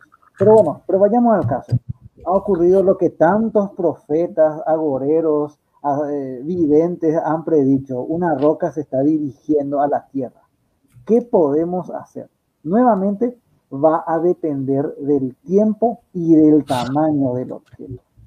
Este gráfico muestra básicamente las mejores opciones dependiendo del tamaño del objeto por el diámetro y de cuántos años a distancia del potencial impacto. Eh, unos objetos pequeños podrían ser derribados ya con misiles, existe el llamado tractor eh, gravitatorio, el interceptor cinético y muchas veces hemos escuchado hablar del interceptor nuclear, ¿verdad? O tirarle una pequeña bomba ahí. Eh, pero vuelvo a repetir, todo eso depende del tiempo y del tamaño. Varía muchísimo Para hacer una especie de, no, no me voy tampoco a extender demasiado, del interceptor nuclear. Esta es la idea más comúnmente que Bruce Willis se vaya a dejar una bomba nuclear y después no sé qué haga explotar y todo lo demás. En esencia, la idea es muy sencilla, tirarle una bomba nuclear a uno de estos objetos. Sin embargo, de hecho, inclusive ya hay diseños, prototipos de cómo podría ser un interceptor nuclear. Esto es en realidad mucho más complicado de lo que parece. Ah, mira, le van a tirar una bomba. Suelen tirar luego bombas, así que no, no hay nada. Estamos hablando, estamos hablando de lanzar una pequeña nave que se encuentre con un objeto a una alta velocidad, que puede ir en, dependiendo de uno de, hasta varias decenas de kilómetros por segundo, en el vacío del espacio, aunque el objeto tenga un kilómetro en el tamaño del sistema solar, es algo tremendamente pequeño. Va a tener que tener un sistema de navegación y una capacidad de maniobra exquisita para poder impactar, pero tenemos un gran problema. Las armas nucleares necesitan tiempo para detonar. Contrariamente a lo que la gente piensa, no es que un arma nuclear se te cae en el piso y va a explotar. No, no, no es pólvora, no es algo. Se tiene que iniciar el proceso de, de detonación. ¿Cuál es el problema? Que generalmente la velocidad de impacto supera los 10 kilómetros por segundo. Y mm, esta velocidad es tan rápida que el detonador se destruiría antes de que pueda hacer detonar la bomba. La, hay varias soluciones. La primera, eh, no sabemos si Estados Unidos, si la Unión Soviética, eh, bueno, perdón, eh, el recuerdo, el sentimiento, si Rusia, bueno, Rusia de la Federación Rusa, o, o China, tienen o llegaron a desarrollar detonadores que pueden accionar la bomba a velocidades mayores. Y no los vamos a saber porque probablemente es un alto secreto militar. Imagínense tener una bomba, eh, le podremos lanzar una bomba terriblemente rápido al enemigo y bueno, mejor no pensar. Tanto así que se han propuesto varias alternativas. Una de ellas, la más eh, simple, es la de dividir nuestra nave. Es decir, la nave se va a ir de, derechito al asteroide y poco antes del impacto se va a separar una pequeña nave. Aquí que vemos. Y, obviamente la nave principal con la bomba está recibiendo la señal. Primero choca esta, la, primera nave, automáticamente entonces ya sabe cuántos segundos falta para el impacto y ya enciende, ya carga el dispositivo nuclear. Para más, posiblemente el agujero que haya quedado puede servir para maximizar la, eh, la fuerza de la, eh, de la explosión, ¿verdad? Todo un sistema, aparentemente estamos hablando, mucha gente, mis alumnos, a veces cuando yo les, les comento esto, eh, profe, yo pensé que era así, tirar la bomba y ya está. No, es todo un tema. Hay otra propuesta que es en realidad mucho más sencilla ponerle un palo de selfie. Es decir, que la nave tenga una especie de mástil para que al ir chocando, primero sea destruida esta parte. Entonces le da tiempo a la señal que llegue a la nave y que haga detonar la bomba. Esto aparentemente es sencillo, pero en la práctica nunca se ha hecho. ¿Qué pasa si de repente descubrimos que llega un asteroide? No, no nos va a tener, no vamos a tener tiempo para probar, vamos a tener que lanzar a ver si sale bien a la primera. En esencia, esta es una de las formas más comunes que podría, la única forma que podría salvarnos en caso de que descubrimos un asteroide con poco tiempo. Las otras formas necesitan obligatoriamente más tiempo. Uno puede pensar, pero ¿y esto puede destruir el asteroide o qué es lo que va a hacer? simplemente va a modificar un poco su órbita. ¿Para qué? Para que en lugar de tocar con la Tierra pase de largo. No, no necesitamos que se mueva demasiado. Un pequeño cambio en su velocidad y si esto ocurre con mucho tiempo de antelación, mejor. Como hay todo un problema de usar, ya, ya me imagino, bueno, ustedes saben que está prohibido el uso y el almacenamiento de armas nucleares en el espacio que se hayan cumplido o no todas estas convenciones es un tema para otra charla. Pero bueno, me imagino que si un asteroide se nos viene encima, las potencias se van a, van a aflojar, como se dice, ¿verdad? Pero bien, como es problemático este tema de mandar armas nucleares, en caso de que el asteroide que se dirige a la Tierra tenga varias décadas por delante, que no va a caer enseguida, podemos recurrir a una versión más ligera, pero menos problemática. Eh, compararle un poco de que incluso en los años 60 se pensó usar el hardware del, programa Apolo del Saturno 5 para proteger a la Tierra de los asteroides. Incluso se llegó a pensar en una variante del módulo de mando Apolo contra los asteroides. Eh, tanto, usando todo el hardware de, del Apolo. O la idea de un interceptor orbital Apolo, bueno, era en época de la Guerra Fría, ¿verdad? Hoy sabemos que enviar una misión tripulada no es efectivo, vamos a dejarle a los robots, ¿verdad? Bien, primero necesitamos... Acabas de romper el corazón a toda una generación noventosa que, que creció con Armageddon, profe. Sí, sí, ¿verdad? Entonces se pone más simpático otra vez. Necesitamos un cohete grande, por eso el SLS, sí, estoy pensando en T Starship, eh, en el Larga Marcha 9, y si alguna vez Rusia decide volver a tener un cohete grande, bienvenido sea, porque interceptar un asteroide con poco tiempo va a necesitar muchísimo combustible. No tenemos tiempo para usar motores iónicos más eficientes, pero que aceleran lentamente. O sea, imagínense lo que es esto, lo complicado que va a ser. No tenemos ahora mismo un cohete como este de reserva. Por mucho que a lo mejor podamos decir, pero y no podemos modificar el SLS, la Starship, y espero que no tengamos eh, la oportunidad de probar si se puede o no, ¿verdad? Porque la verdad ahora mismo está un poco alejado. O sea, sí o sí esto será necesario para poder defendernos, los cohetes mayores. Pero volviendo al tema, el interceptor cinético es lo mismo, pero sin arma nuclear. Aparentemente es muy sencillo. Sencillamente es cuestión de tirarle un pedazo de un material denso. Puede ser incluso está repleto de basura. No importa. Simplemente este objeto chocaría, un diseño muy simple, chocaría contra el asteroide, el cuerpo en sí, provocando una liberación de energía por el impacto y los gases y el material desprendido actuaría como una especie de propulsor, modificando levemente la órbita del objeto. Sí, pero esto se va a mover demasiado, no, posiblemente su velocidad cambie uno o dos centímetros por segundo.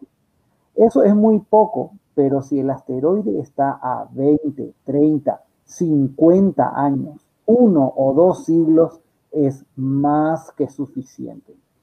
Ese pequeño, pequeña diferencia a lo largo de los años y décadas hará que el asteroide cambie radicalmente. No, no es lo ni que va a rozar la Tierra, va a pasar por cualquier otro lado. Un método muy sencillo que ya se ha, que ya se ha hecho de forma indirecta.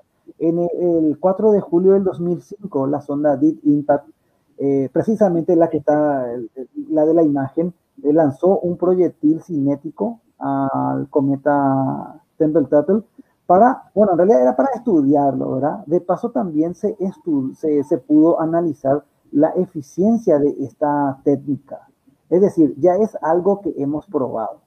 La, en la reunión el viernes pasado, si mal no recuerdo, Jorge creo que mencionó a la misión DAR de la NASA de este año que tiene que hacer, repetir algo parecido a esto. Eh, o sea, es, e, esta es una técnica ya madura, ya hemos probado varias veces, podríamos tenerlo listo. El único inconveniente, repito, es esto necesita mucho tiempo antes del impacto. No, no nos va a servir si faltan solamente 3, 4 años eh, entre preparar la nave y lanzarlo, ya va a cambiar demasiado. Eh, la Agencia Espacial Europea también tiene una misión, eh, aparte de DART, ¿verdad? Que también va a colaborar con la NASA. se llama, súper original era el nombre, Comet Interceptor era eh, pero creo que a finales de, esta década se va, se va a lanzar y no recuerdo cuál es el cometa que van a interceptar exactamente, no, no recuerdo sinceramente, pero estaba en proceso esa sonda para interceptar el cometa. Creo que era un cometa, sí, claro, cometa interceptor pero no sé cuál es. Esperemos que el asteroide Tampoco nos espere. sé la metodología que va. Ojalá. Otra forma que podríamos hacer, que creo que ahí nuestro amigo Dexter estaba comentando también es, aunque no es la forma más eficiente, pero si falta uno o dos siglos, podríamos usar el remolcador directo. Sencillamente estamos hablando de una pequeña nave, como ven aquí, en realidad serían necesarias varias, que empujen al asteroide.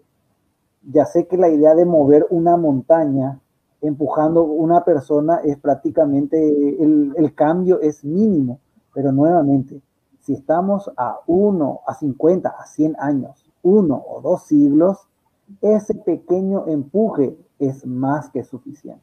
Aparte sería interesante estudiar el objeto, ¿verdad? Claro que lo, más probable es que tendría que ser un, motor mucho más eficiente, tal vez un motor nuclear con motores iónicos que tendría que aterrizar en la nave y empujarlo lentamente durante algunos años hasta que el objeto haya sido remolcado. ¿Por qué es interesante el remolcador directo? Porque esta misma tecnología podría hacer algo para conseguir que la minería espacial se vuelva viable. Cuesta mucho enviar, de, momento hoy la minería espacial, por mucho que sea interesante, no es viable porque, porque es tremendamente cara. Pero ¿qué pasa si uno de estos remolcadores va hasta, encuentra un asteroide rico en recursos y lo mueve a la órbita terrestre? Es decir, va a tardar mejor uno, unos 10, 20 años en empujar lentamente una montaña que valdría eh, un billón de dólares, por así decirlo, ¿verdad? Sería algo bastante interesante, ¿verdad? Pero por eso se está estudiando un poco esta, esta variante. Eso podríamos hacer para desviar el asteroide. Algo que no mencioné es que en esencia, para desviar un asteroide, necesitamos cambiar su velocidad, ya sea acelerarlo un poco o frenarlo un poco. De esa manera va a pasar de largo, eh, de largo de la Tierra, ¿verdad? Eh, cuando el objeto es más grande, es más difícil, desde luego, ¿verdad? Y si hay poco tiempo, bueno, mala suerte. Eh, ¿qué, qué, qué le vamos a hacer? Esta es una de las propuestas más locas realmente, el remolcador gravitatorio.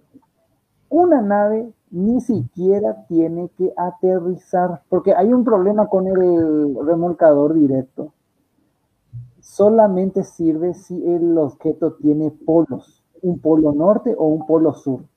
Hay objetos que tienen un giro eh, irregular y no sería efectivo aterrizar en un objeto como este. El impulso se va a repartir en forma diferente. ¿Qué consiste el remolcador gravitatorio? Colocarse cerca del asteroide. El asteroide, aunque sea muy débil, atrae a la nave hacia él y también la nave está atrayendo al asteroide en su dirección. Vamos, son dos objetos con masa que se están atrayendo entre sí. Esta navecita usaría motores muy eficientes, como los motores iónicos, para permanecer siempre un poquito por delante del asteroide. Lentamente acelerando. El asteroide va a querer alcanzarle a esta navecita y con el paso de algunos años su velocidad y trayectoria habrá cambiado. Realmente es algo eh, fabuloso porque se puede cambiar la trayectoria sin necesidad siquiera de aterrizar en el asteroide. Aunque se encuentre un poquitito, a lo largo del tiempo va a cambiar su trayectoria. Este sí necesita una buena cantidad de tiempo y una buena potencia, tal vez un pequeño reactor nuclear, eh, paneles solares no serían muy, muy efectivos para eso. Se propuso, Mucha buena cantidad de tiempo luego. Se propuso a principios de este siglo, cuando todavía no estaba el James Webb a la vista, cuando el transbordador todavía iba a durar 10 años más y la NASA tenía presupuesto, se, se propuso el proyecto Prometeo. Iba a ser una nueva generación de supersondas nucleares para explorar el sistema solar exterior. Uno de los proyectos más fabulosos que es una de las mayores tragedias en la pérdida de, de la exploración espacial, ¿verdad? Eh, todas estas sondas que estamos explorando aquí hubieran quedado en, eh, quedan en ridículo si comparamos con el potencial de estas sondas. Pero bueno, eso hablaremos en otro momento. Uno de los usos del proyecto Prometeo precisamente era el de utilizar el, hardware desarrollado para estas sondas nucleares como remolcadores gravitatorios. Es decir, fácilmente se acercarían a un objeto que se dirige a la Tierra y bueno, vamos a usar eh, los motores de la nave, vamos a maniobrar y vamos a eh, retirar del peligro. Es decir, este objeto se está dirigiendo a nuestro planeta, la navecita con la eficiencia de estos motores, alimentado por el reactor nuclear, tiene una, una capacidad para maniobrar muy superior a cualquier otra nave que tengamos hoy. Podrá encontrar fácilmente acompañar un tiempo al asteroide hasta que él pueda moverlo lo suficiente para que pase rozando la Tierra, ¿verdad? Eh, claro, si tenemos más tiempo, mucho mejor. También se propuso usar la misma cosa, pero con una vela solar, aunque las velas solares siguen estando todavía eh, pendientes de un desarrollo mayor. Tendríamos que usar una vela un poquitito más grande no deja de ser una variante del, eh, del remolcador gravitatorio, ¿verdad? Yo sé que muchas veces, cuando yo suelo dar esta clase con mis alumnos, cuando eh, damos eh, entre las leyes de Newton y demás, pensar de que este bolígrafo que está ahí en mi mesa me está atrayendo y que yo lo estoy atrayendo a él, pero no se nota, profe, no, la verdad es que no se nota, es tan minúsculo que, bueno, no nos vamos a notar.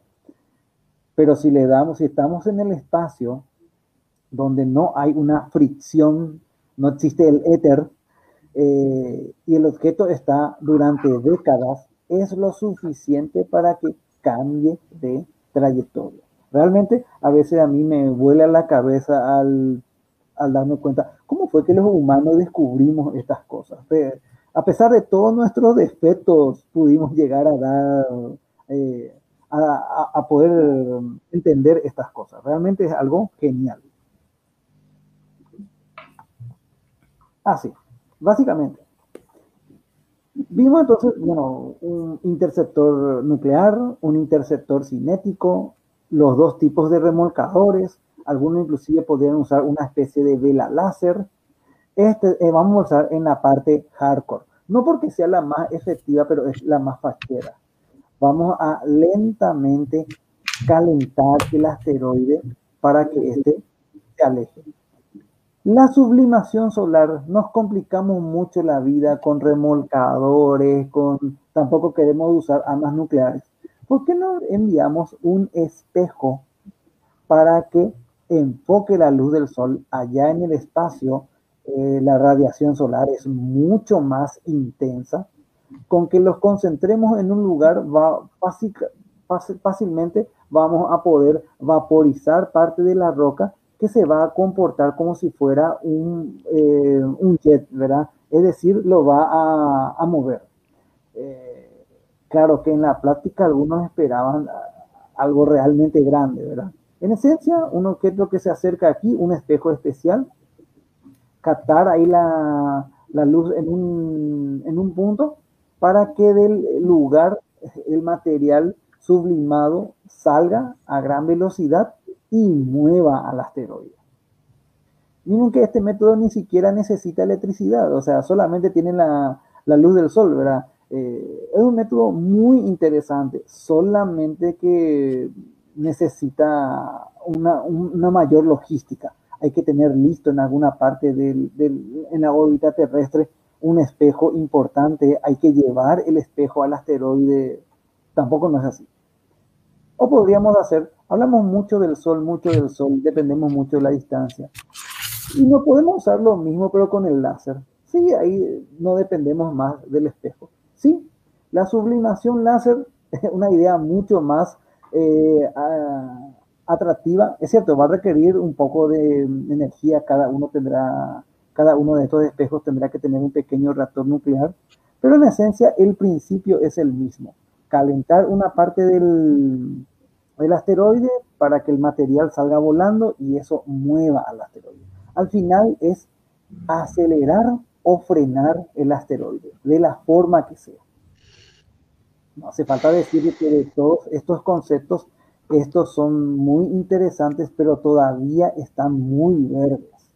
Todavía no tenemos eh, prototipos plenamente funcionales de armas láser en el espacio, lo cual es un poquitito perturbador, ¿verdad? Bueno, eh, no, no, no, sé hasta qué punto, ah, mira, un poco Estados Unidos está colocando toda una batería de armas láser en órbita. Eh, podría surgir una fuente de conflictos, ¿verdad? Y ponernos a discutir cuando una roca se nos viene encima, yo creo que es muy mala idea, muy mala idea.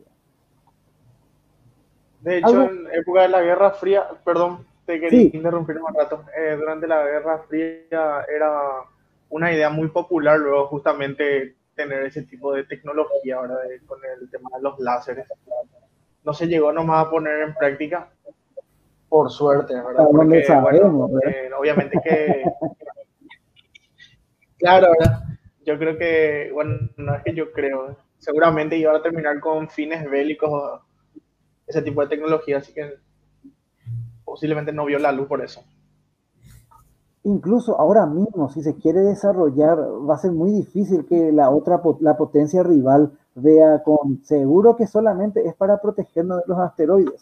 Por eso se investigan muchas alternativas, porque sabemos cómo somos los seres humanos. No hay ningún. En las películas es muy lindo, aparece una invasión extraterrestre y los humanos nos unimos todos como una sociedad, pero realmente eso va a ocurrir. ¿No sería bueno tener un plan B, un plan C o algo por el estilo? Digo, puede ser, ¿verdad? A lo mejor necesito ver menos, eh, menos Star Wars. No hay un plan que no requiera que nos unamos como sociedad. eh, sí, está el plan de escapar de la Tierra. ese, ese, ese requiere lo que se divide la sociedad, pero bueno, un tema aparte. Eh, de hecho, aunque parezca algo raro, ya hay estudios, simplemente no, no pasaron del, de la fase PowerPoint, lo que están viendo aquí, ¿verdad? Hubiera sido no solamente por defensa de la Tierra, que muchas cosas podríamos aprender de, de esto. Vaporizar el asteroide, al mismo tiempo recoger ese material, estudiar cómo se comporta, no sé, muchas cosas podríamos hacer que tendrían repercusiones aquí en otras áreas. Realmente algo fascinante. Esperemos que no tengamos que apurarnos ante alguna necesidad para desarrollar todo esto. Inclusive se ha pensado ya cómo podríamos hacer, con qué tipo de cohetes, si vamos a lanzar en, el, en la Starship. En, otros modelos no tenemos tiempo, podríamos lanzar incluso en el Falcon 9. O sea, esto ya está incluso con lanzadores actuales, ¿verdad? cualquiera a lo mejor que ve esto dice, ¿por qué hay tanto estudio esto? ¿Será que hay algo que no nos están contando? No, hay gente que entusiasta que quiere hacer desarrollar esta tecnología. En realidad, esta clase de entusiasta estamos en todos lados, ¿verdad? Em, lastimosamente no recibimos tanto apoyo, pero bueno, ¿qué le vamos a hacer? Hay algo mucho más sencillo, inclusive, que podríamos hacer. Podríamos pintar al asteroide. es el que van a decir. ¿Cómo que pintar ahí, verdad? Decir que eh, Yankee Go Home o algo por el estilo. Eh, algunos han sugerido que para no complicarnos la vida con armas láser, que sublimación, que hacer chocar cosas, que todo el mundo, que, la potencia rival podría pensar, pero no tendrá para algún otro motivo, eso de estar lanzando un pedazo de hierro a 50 kilómetros por segundo, tranquilamente podría ser convertida en un arma. Todas estas cosas podrían ser. Este sería posiblemente el método más inocuo, que una sonda se acerque y pinte el asteroide. Eh, en realidad, ¿a qué me refiero con pintar? Que vaya liberando una pequeña película que se deposite en el mismo. Yo no sé cuántos tanques va a tener que llevar, ¿verdad? Va a tener que ser lo suficiente para que se quede pegado. ¿Qué va a pasar con, la, con el objeto pintado, ¿verdad? Al variar la, el índice de reflexión de la luz, lo que se conoce como albedo, ahí me va a poder explicar mucho mejor esto. El, el Sol puede ejercer un pequeño pero medible empuje sobre los objetos, o sea, la, la radiación solar. Al variar el albedo en que tiene, si tenemos suficiente tiempo, esto podría actuar como un propulsor o para frenar nuevamente, para cambiar la trayectoria del objeto y que éste termine pasando de largo. Este es el método más lento de todos. Para empezar, porque ni siquiera sabemos qué material podría servir para pintar el asteroide, ¿verdad? Hasta el momento tenemos todo, todas algunas ideas. Y digamos la idea de enviar una misión tripulada y que en lugar de eh, enviar a mineros, a un Bruce Willis así, todo con taladro, eh, ni, que mm, hombre del futuro, eh, ir con brocha, con pintura y cosas por el estilo no es algo muy, muy, muy divertido por lo menos. Pero en esencia es una de las cosas que también se podría hacer. y básicamente esas son las formas en las que hasta, eh, ah, tenemos el, para protegernos de los asteroides. Lo mejor, la mejor tirada sería desviar el asteroide. Yo aquí no mencioné al hecho de destruir el asteroide, porque en realidad eh, la cantidad de energía necesaria para destruir el asteroide, tendríamos que crear, eh, que volver a desarrollar un prototipo, algo parecido a la bomba soviética, la bomba SAR, 50 a 100 megatones, y que en el espacio las armas nucleares tienen un problema, no son tan eficientes. Buena parte de la destrucción de un arma nuclear es al calentar el aire a su alrededor y la onda de choque resultante hace el trabajo. En el vacío del espacio, las armas nucleares son mucho menos efectivas, por lo que realmente la idea de destruir al asteroide, a menos que sea uno bien chiquito, pero si es muy chiquito tampoco es para preocuparse. El consenso generalizado es que en caso de que la Tierra se encuentre con la certeza de que se producirá un impacto con una cantidad de daños Mm, significativo, eh, la mejor opción es desviar el asteroide. De las formas que vimos, ya sea pintando, no sé, eh, sublimando la superficie con armas láser, con energía solar, em, usando el remolcador gravitatorio o simplemente eh, tirando un objeto, un remolcador directo tirando un objeto o directamente con algún arma nuclear. En esencia es eso lo que hoy conocemos que podríamos hacer para defendernos de los asteroides. Y para terminar, ¿qué tanto de esto tenemos hoy listo? Nada. Todo esto que yo les acabo de mostrar es un bonito PowerPoint.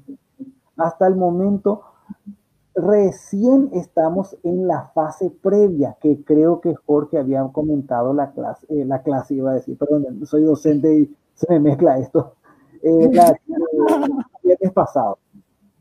Apenas estamos en la fase de diseñar un telescopio para buscar a los asteroides. Y va a tardar todavía unos cuantos años en encontrar los asteroides disponibles. Después, ojalá estarán empezando a estar disponibles estos prototipos, ¿verdad? Que no dejan de ser ideas. Tal vez en el, futuro, eh, surja alguna nueva idea, pero todo va a girar en, el mismo, en la misma premisa. Acelerar o frenar la velocidad del asteroide. La única forma que éste pase de largo. Y bueno, Qué fantástico, profe. Yo justo te iba a preguntar eso de qué efecto es lo que tenía la bomba nuclear con el asteroide en el espacio. Y en la última imagen que mostraste, decía que nuclear, o sea, que, el, que, tenga efecto nuclear en los, en los asteroides, o sea, que utilicemos un método nuclear, era, estaba reservado para los asteroides más grandes. Ahora, ¿qué va a hacer la bomba nuclear al explotar cerca o al costado del, del asteroide? Yo imagino que va a desviar porque va a desprender masa del asteroide y ahí va a alterar su órbita, ¿verdad? Porque no, no le va a dar ningún empuje, además de calentar mucho la superficie ah, cercana, ¿verdad? Tampoco eh, pienso que, que, le vaya a destruir o vaya a explotar el asteroide con, con, una bomba nuclear, a no ser que a la gran Bruce Willis esté dentro de, del asteroide, ¿verdad? Precisamente por eso, Ronaldo, eh, tirar una bomba cerca mm, muchos proponen de que si vamos a hacer, usar la opción nuclear, podríamos detonar cerca. Pero ¿cuál es el problema? La velocidad involucrada es muy grande. No tenemos a grandes distancias de la Tierra, no hay un GPS, no hay un radar que en cuestión de milésima de segundo pueda, pueda calcular. Ya es un buen lugar para detonar. No, todavía estoy lejos, va a ser poco efectivo. No, ya estoy muy cerca. Si exploto, el asteroide se rompe y mis amos terrestres, espero que las máquinas sigan pensando en nosotros como sus amos, eh, les va a costar mucho más para, eh, para destruir. O sea, a menos como en la primera parte mm, que le, había mostrado, eh, que el arma detone, en el fondo Armagedón tiene algo de sentido. La buena opción sería que la bomba estalle dentro del asteroide. No hace falta que esté en el núcleo ni ahí cerquita, porque al detonar gran parte de la superficie va a hacer el mismo efecto que hace una bomba aquí en la Tierra. Se va a calentar, se va a sublimar y va a mover mucho más, más lejos de esto. Pero, pero, pero, pero, eh, el, eso dependerá, como ya dije, de, la masa, me estoy olvidando de algo, de, bueno, de la masa relacionado no con el tamaño solamente, sino con el tipo. Si algo nos ha mostrado Hayabusa, que Jorge creo que había hablado en alguna parte de esto, bueno, no sé cuál de los Jorge, creo que fue acá eh, el camarada Jorge, ¿verdad? O creo que los dos los son camaradas, no sé, eso ya es un tema para debate, eso no, no sé, ¿verdad? Eh, eh, algunos asteroides aparentan ser una pila de escombros. ¿Qué tan efectivo va a ser algo contra eso? ¿Será mejor? ¿Será peor? O sea, a pesar de que ya tenemos muestras de asteroides y que ya hemos visitado unos cuantos, los asteroides todavía esconden muchísimos misterios que no sabemos eh, qué tan efectivo va a ser esto, ¿verdad? Así que, como la vez pasada estuvimos hablando de Venus, y la NASA probó dos sondas y después ahora eh, Europa hizo lo mismo. Por si por ahí algún algoritmo nos está escuchando, necesitamos urgentemente, no, no digo urgentemente porque ya para mí ya hay demasiadas misiones para el asteroide, ¿verdad? Pero necesitamos un nuevo, necesitamos una nave que aterrice en un asteroide, algo parecido a lo que quiso hacer Philae en, en, el, en el cometa ¿verdad? Pero que no le salió muy bien, ¿verdad? Pero para poder ver esto.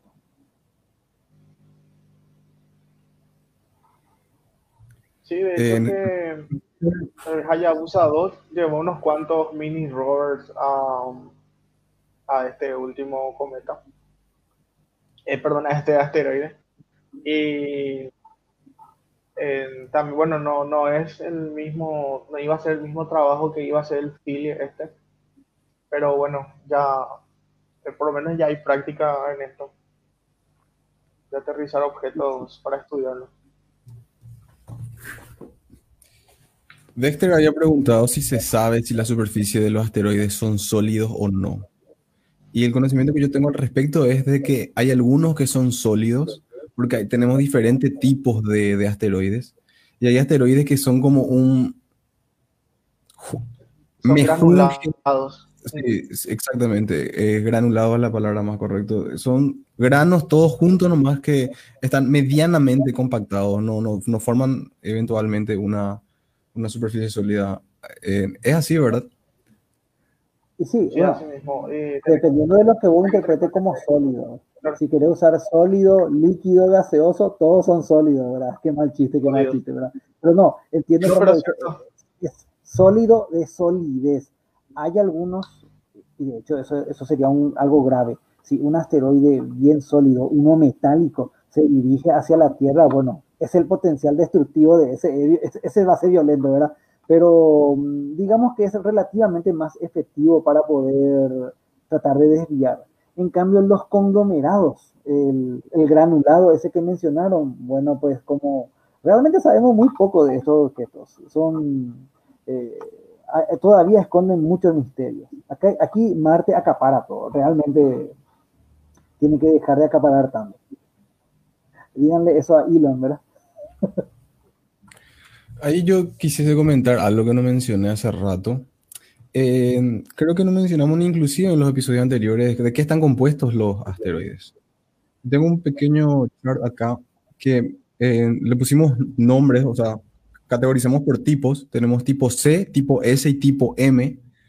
Tipo C es el que abunda más en el cinturón de asteroides y en su mayoría está hecho de carbono, 75% de carbono. Son muy oscuros, vibran, eh, tienen muy poco brillo. Y en carbono, este asteroide tendría más la apariencia de una roca, ¿verdad? Pero también, como mencionó el profesor, tenemos tipo S, tipo M. Tipo S son 17% de los asteroides conocidos y ellos en su composición ya presentan metales. Tienen presencia de níquel, hierro o mezclas con magnesio, otros silicatos.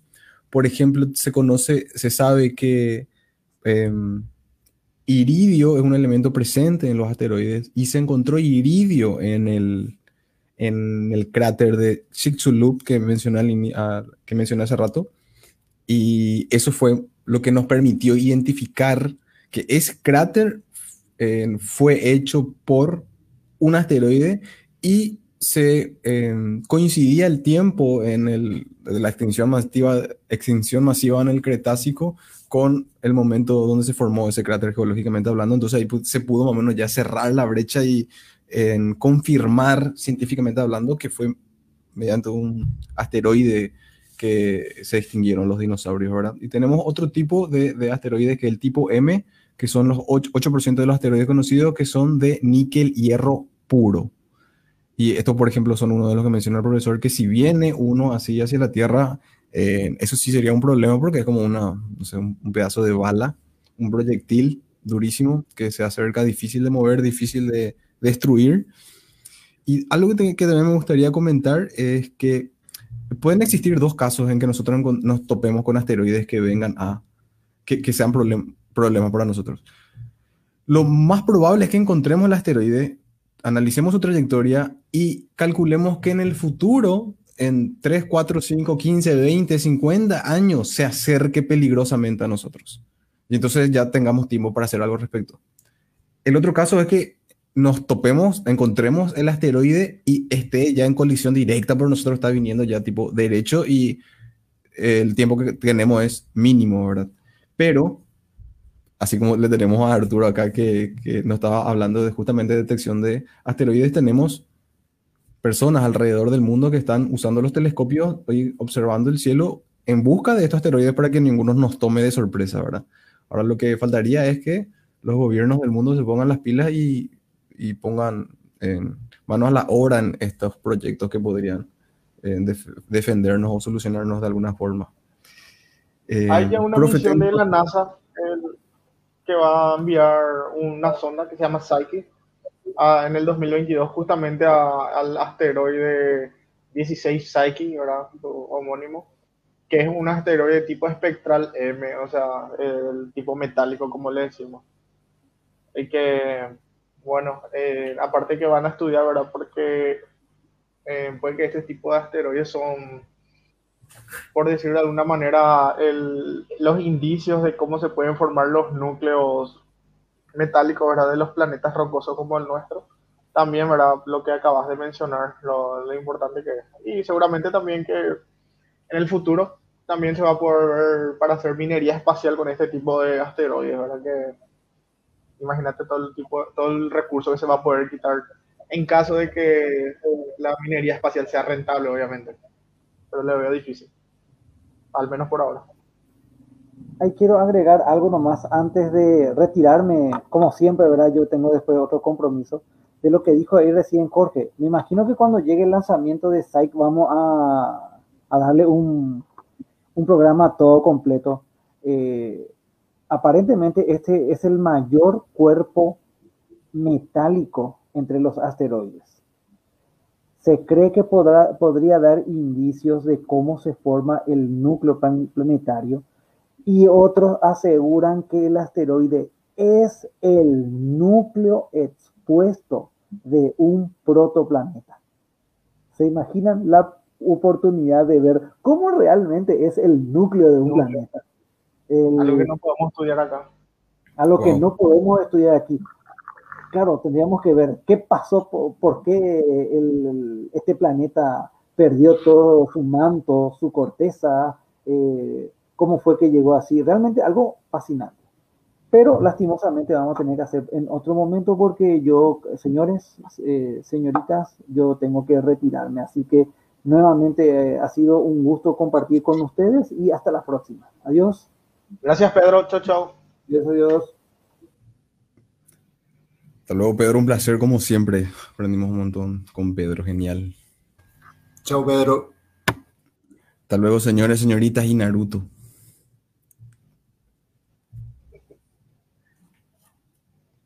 y otakus. Eh, ¿Te imaginas, Arturo, descubrir uno de los descubrir un asteroide que posiblemente impacte con la Tierra? Uf, em, sería algo, algo raro, ¿verdad? Estar contento y a la vez preocupado. Y que no, eso creo que ya es detalle, ¿verdad? Yo ya, por parte del nombre, al menos. Ya cumplís tu misión científica en el mundo, ¿verdad? Sí, sí, ya tuve mi propósito ahí ya cumplí con mi deber, ¿verdad? Ya estoy más que contento, ya, ya es exagerado, ya pedí que tenga mi nombre. Descubriste, ahora ya se puede destruir en paz el planeta. Sí, sí, exactamente. Siempre en cuando sea mi asteroide el que destruya, ahora por mí genial también. Y bueno, lo que quería mencionar hace rato es que, como decía el profe Pedro, eh, ¿qué solución vamos a tomar? ¿Con qué caso depende de cuánto tiempo tengamos para, para ver cuál es el, el enfoque más, más adecuado. Tenemos que saber de qué composición es, dentro de cuánto va a colisionar con nosotros, cuál es su trayectoria y ir tomando todas las decisiones posteriores, ¿verdad? Para evitar otra extinción masiva.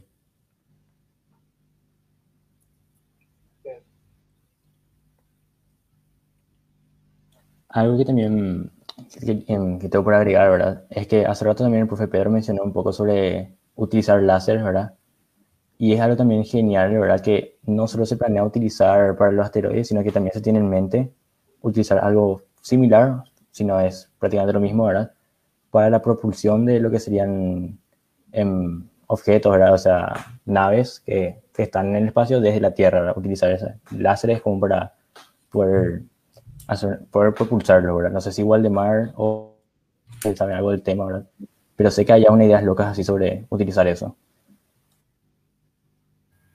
Eh, sí, serían naves con unas velas eh, muy parecidas a las velas solares, pero digamos, estarían impulsados por, por los láseres, que realmente no sé dónde lo, lo colocarían. De, porque si lo colocan desde la Tierra, eso va a tener hasta un alcance limitado. Pero si sirve para darle la dirección que queremos, Supongo que ya es suficiente.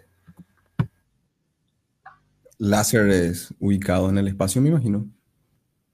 Que no tengan que lidiar con nuestra creo que la, el, Planetary Society creo que tiene un proyecto parecido a eso. No, pasa que no, no indagué mucho sobre eso, así que no me puedo estar equivocando. Creo que es una vela láser o una vela solar. No me acuerdo el nombre de la misión. Hace poco nomás estuvo haciendo trending topic no me acuerdo. No estudié para venir. Vivimos en una época muy interesante porque estos, estos proyectos, cualquiera de ellos pueden ser aceptados, aplicados y capaz en un par de lustros lo estamos viendo al menos probándose, ¿verdad? Eh, ojalá no sea porque estemos quedándonos sin tiempo, ¿verdad? Pero como mencionamos hace rato, un asteroide de entre 10 kilómetros de diámetro está estimado que caiga al menos uno o una, una probabilidad de que caiga uno cada 100 mil, 100 millones de años. Y el último cayó hace 66 millones de años. Entonces, estamos ahí por cumplir nuestros 100. Nos falta un chiquitito, ¿verdad? Entonces, como decía el profesor, sería demasiada mala suerte que ahora tengamos que lidiar con ese problema, ¿verdad? Pero, eh, por lo menos... Claro, no sé, ahora que tenemos la posibilidad de, de, detectar por lo menos objetos grandes.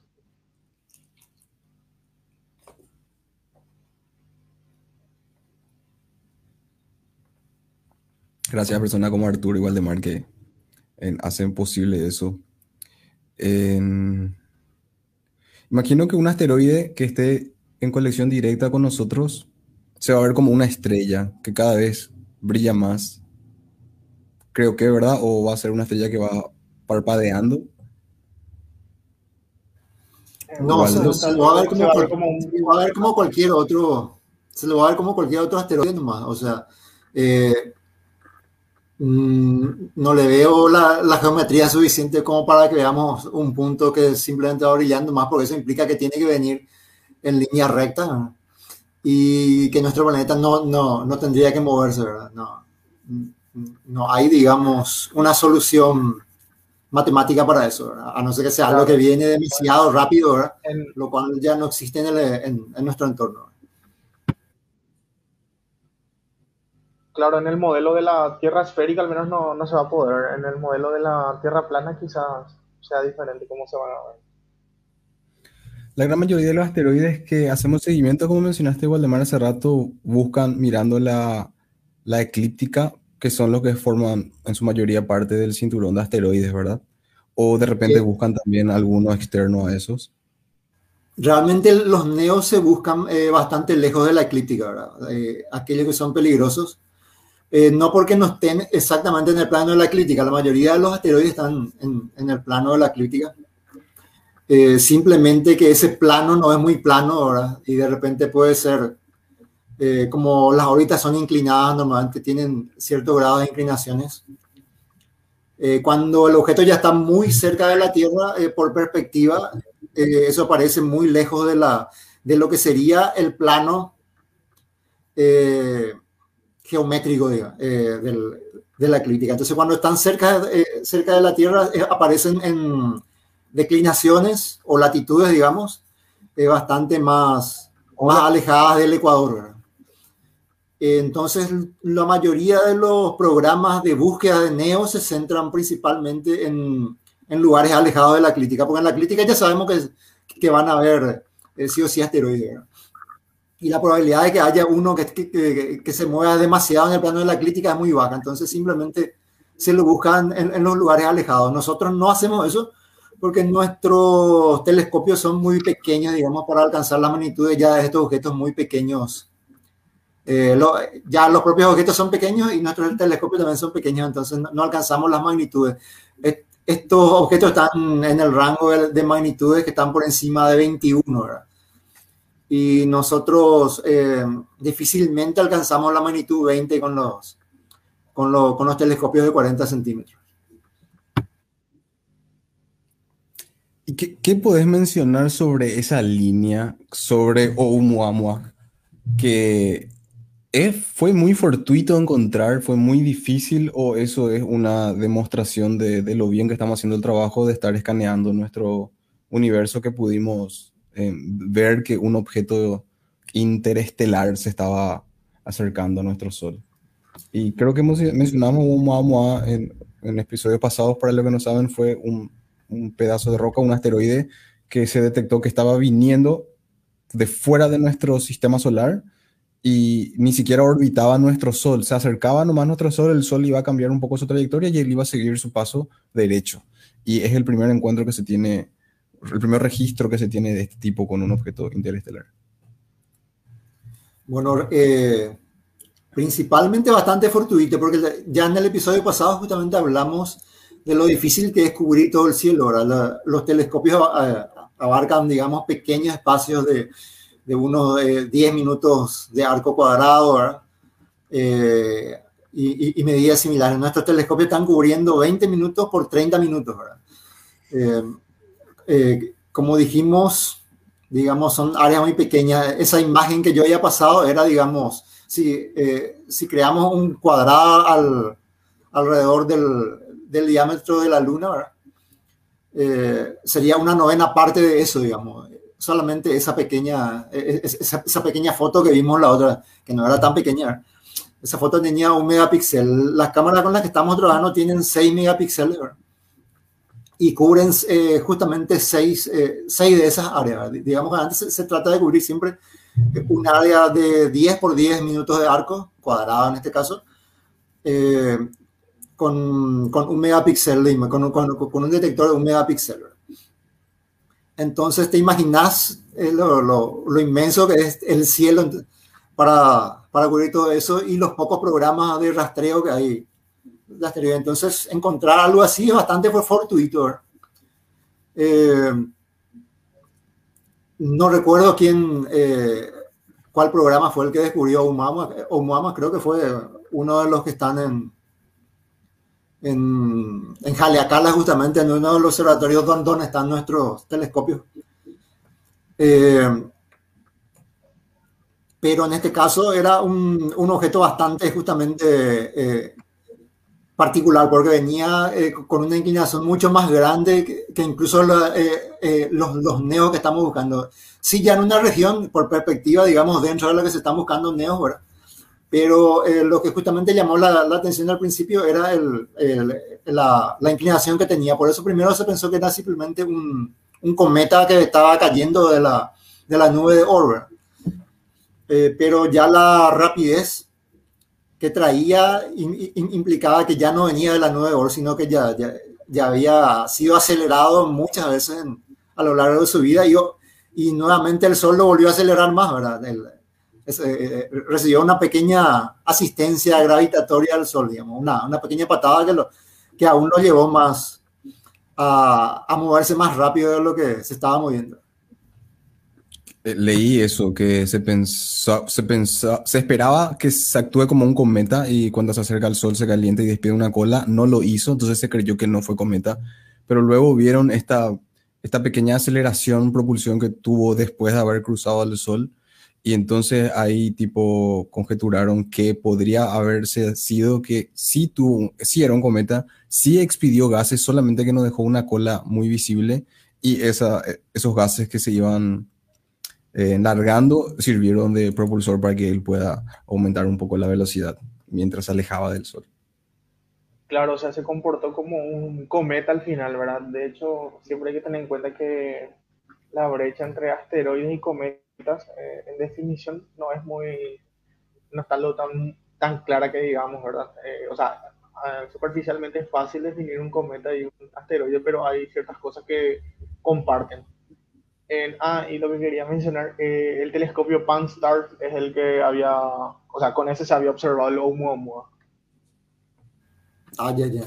Eh, bueno, la mayoría de los objetos que vienen de muy lejos eh, generalmente se van a comportar un poco como cometa porque van a tener hielo sí o sí, porque, porque vienen de lugares muy fríos y vienen capturando los pocos gases que hay en, en, el entorno por, por, donde van cruzando, ¿verdad? pero con tantos millones y millones de años que van, que van eh, vagando por el, por el espacio, van acumulando cierta cantidad de gases fríos, ¿verdad?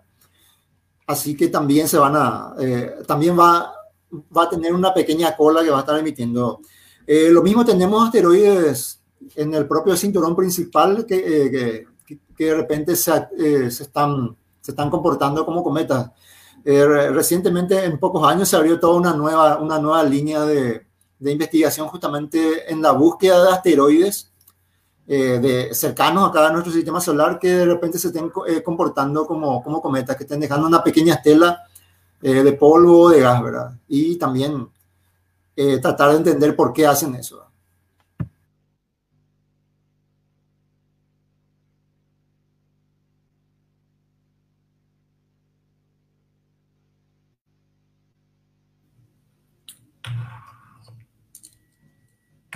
Sorry, he vuelto.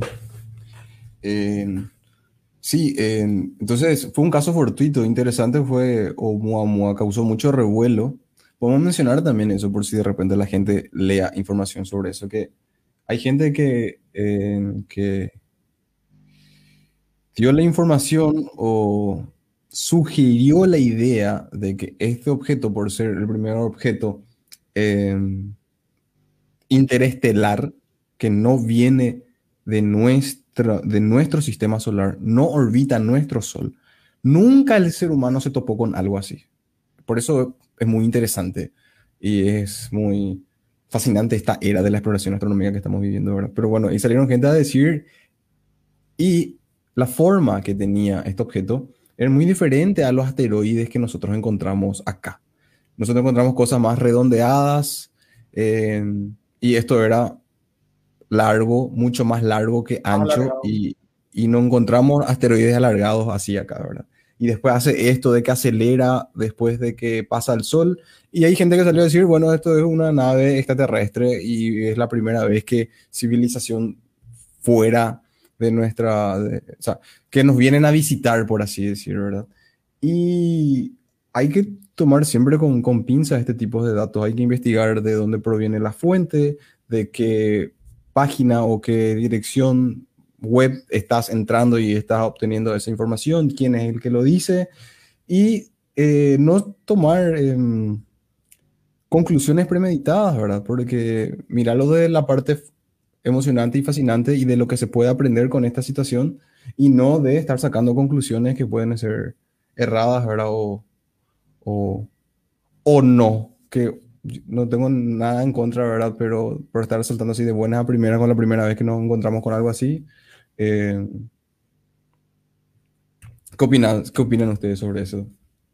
Algo simpático, ah, no es una opinión sobre eso, sino algo simpático que yo aprendí con Oumuamua es eh, cómo es que sabemos que era un objeto alargado y la forma de, o sea, cómo se determinó es por la variación del brillo que tenía el objeto porque claro, un objeto medianamente esférico o con forma de papa, algo así, generalmente presentan siempre caras muy parecidas. Entonces tienen un, un brillo, por decirlo de alguna manera, estándar, constante, ¿verdad?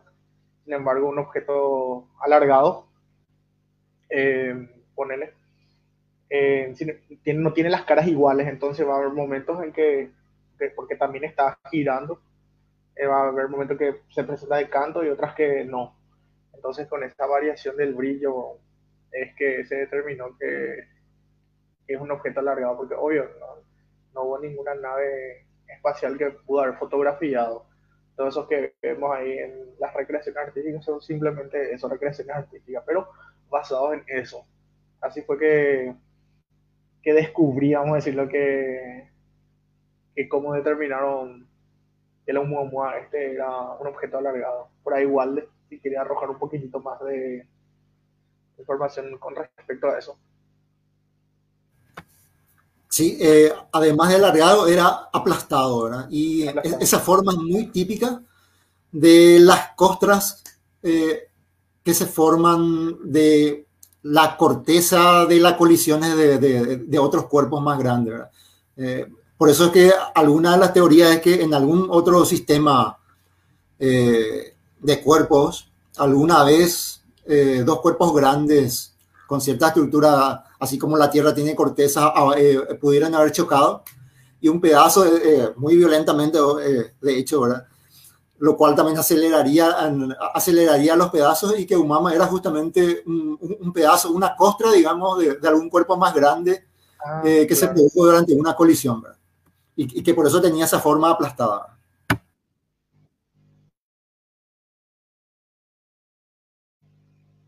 interesante, en serio. Yo no sabía eso. O sea, no, no, sabía que se manejaba esa posibilidad. Te das cuenta que estamos hablando de una colisión que pudo haber ocurrido, bueno, en esta galaxia, ¿verdad? Pero, pero fuera a cualquier otro lado, de, bueno, bien también podemos soñar y pensar que no fue de esta galaxia, o que viene de allá, del más allá, o de, donde nunca antes tuvimos ni, ni un indicio de nada. claro. de donde no tenemos la forma de estudiar bien.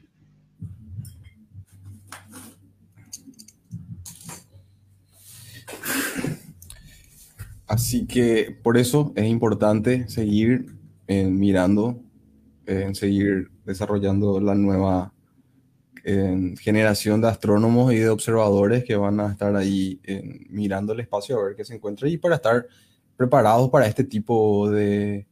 Imagínate ahora, me imagino ahora, espero que, bueno, aunque sí con el asteroide ya no hicieron nada, algo que iba a comentar. Es la primera vez que nos encontramos con un objeto interestelar, pero lo mismo ocurrió cuando íbamos a hacer detecciones de ondas gravitacionales.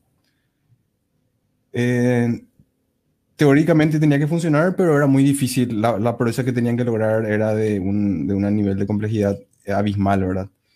Pero lo lograron, detectaron la primera onda, se confirmó. Pero ocurrió después que empezaron a detectar otra, otra, otra, y en el año unos cuantos, y después ya habían como varios casos, y ocurrió que de pensar que iba a ser muy difícil detectar uno, había sido, hay movimiento de ondas gravitacionales por ahí por el espacio. Podría ser que estemos en un caso similar, este es el primero que nos estamos encontrando, pero ahora vamos a estar, qué sé un poco más preparados, vamos a estar mirando, esperando cualquier otro y puede ser que nos topemos de vuelta con, con más objetos que había sido, no era tan raro, o podemos tener ya una nave preparada para cuando vuelva a ocurrir, irnos a, qué sé yo, tomar fotos, a medir, a estudiar de cerca. Una sonda que se vaya a orbitarle y que le persiga, no sé, algo así. Me imagino. Se me eriza la piel de solo pensar eso. Claro, hay que saber con, y sale ahí el alienígena saludándonos desde la ventanita ahí. La foto del siglo. Ondas gravitacionales, eh, yo, yo, recuerdo que se detectaban ya desde que yo era chico, pero siempre eh, después de unos meses se volvían a desmentir, ¿verdad?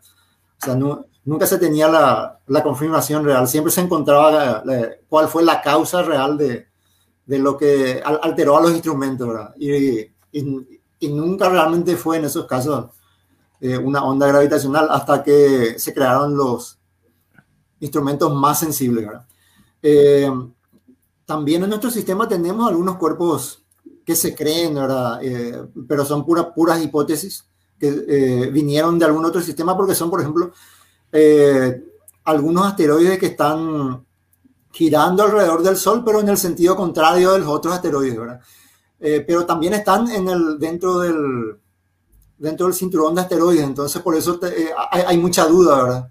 Es raro que, que un objeto eh, gire en el sentido opuesto a, a, todos los otros, ¿verdad? Eh, porque eso no, es, eso no es como el caso de las rotaciones, digamos que, que, como en el caso de Venus pudo haber recibido algunos empujones por, por colisiones y, y, empieza a rotar, o sea, o sea no es que empiece a rotar, simplemente gira su, eh, su, orientación y, queda rotando al revés, ¿verdad?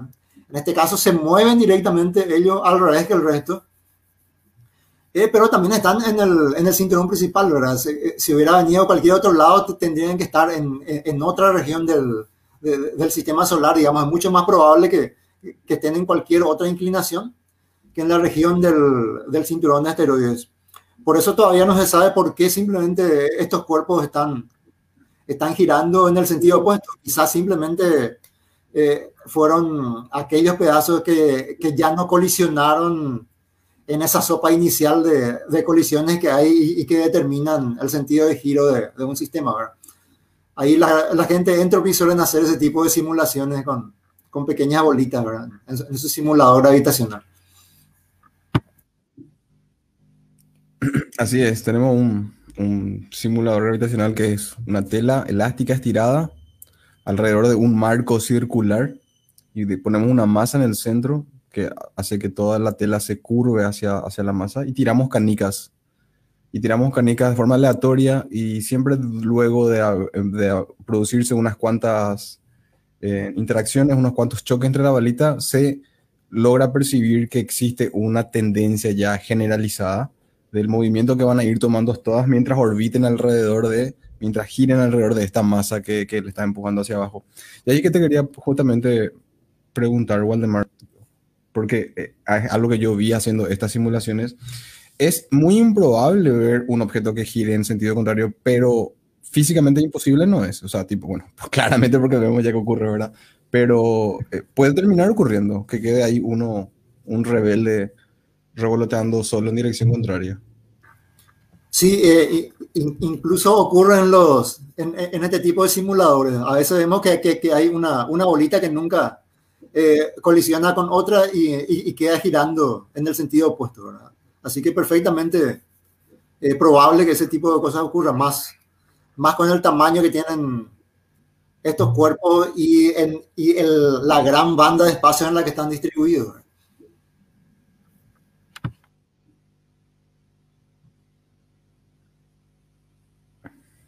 Pero igual, eh, no resta importancia de ir y, explorar, y como dijo Pedro, dejar de darle tanta importancia al planeta Marte y ir ya explorando otras lunas, otros planetas en asteroides y bajo esa línea tenemos muchas noticias interesantes porque se, eh, vemos que se siguen aprobando, se siguen desarrollando nuevas, nuevos proyectos y que por suerte ya ahora no todos miran a Marte, ¿verdad? ¿Qué no puedes comentar sobre eso, Jorge? No, y ahora como hace rato estábamos diciendo, em, hay algunas misiones ya de la NASA que se, se enfocaron en Venus que ya hablamos y recientemente también la ESA aprobó una de sus misiones que es Envision, que también está destinada a Venus. Y básicamente va a ser lo mismo que, que va a ser la misión de la NASA Veritas, ¿verdad? que va a, va a mapear, por, así decirlo, el, la superficie y la estructura de, Venus. Y lleva también unos cuantos espectrómetros para poder determinar los gases traza, ¿verdad? Los, los gases de la atmósfera, la composición de los gases de la atmósfera de Venus.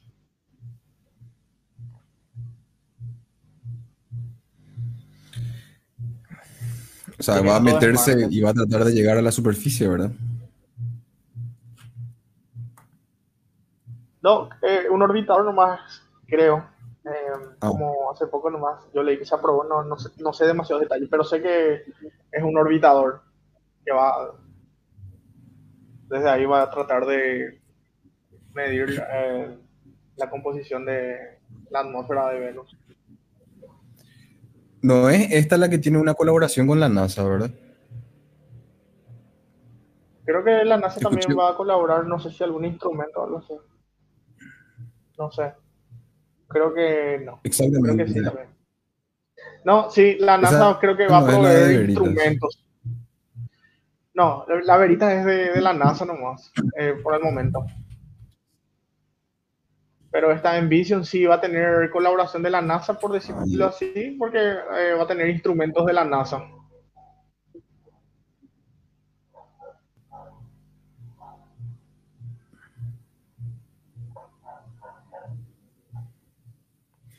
La nueva misión, ah, una sonda que va a ir a Venus. Sí. No, que continúa nomás, viejo. Iba a mencionar nomás que de Venus ya estuvimos hablando en episodios pasados la importancia y cuál, por qué deberíamos de volver a ir a estudiar en Venus y con qué desafíos nos íbamos a, tomar. de eso estuvimos hablando en uno o dos episodios atrás, si las personas que están escuchando todavía no escucharon, les invito a que escuchen, en donde hablamos de cómo podíamos terminar viviendo en la atmósfera de Venus y cómo si bien se empezó a estudiar al inicio de este planeta porque se creían que era como una especie de paraíso de la Tierra, después se fueron dando cuenta que más bien era un infierno porque existen condiciones atmosféricas muy, muy hardcore, muy difíciles de sostener vida como la conocemos. ¿Verdad? Que por eso es importante seguir em, explorando. Y justo el 10 de junio se, se confirmó que va a haber esta nueva misión que se va a ir a la a Venus, en donde estoy buscando qué es lo que va a colaborar la NASA y no estoy encontrando. Yo sé que va a colaborar con un instrumento, creo que es el no sé si un radar. Sí, para realizar mediciones de alta resolución. Para realizar mediciones de alta resolución de las características de la superficie del planeta. Ah, el radar entonces. Porque lleva dos instrumentos, un radar y el espectrómetro que mencioné hace rato. Entonces es el radar lo que la NASA va a proveer. Por el momento. Esto por el momento, generalmente después con el tiempo van, van habiendo otras colaboraciones, ¿verdad? De instrumentos.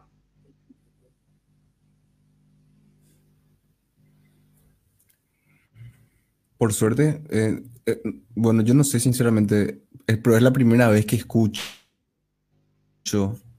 que colaboran, sí, prestando entre, entre agencias espaciales, pero yo sinceramente no, no estoy tampoco muy interiorizado en el tema, puede ser que sea una práctica muy común.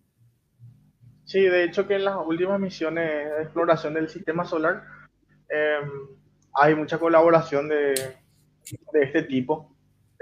Incluso algo que yo hace poco nomás me enteré, eh, creo que ya mencioné lo esto, en el, la misión china este Tianwen, ¿verdad? Que de la que hablamos ya, que es un orbitador, un módulo de aterrizaje y el rover chino este Surong, creo que así se pronunciaba, eh, lleva también instrumentos europeos, que no sé si directamente la ESA colaboró o, o fue Francia el que colaboró con, con algunos instrumentos o con un instrumento, creo que una cámara. Y, bueno, por ejemplo, el Perseverance también lleva instrumentos incluso españoles.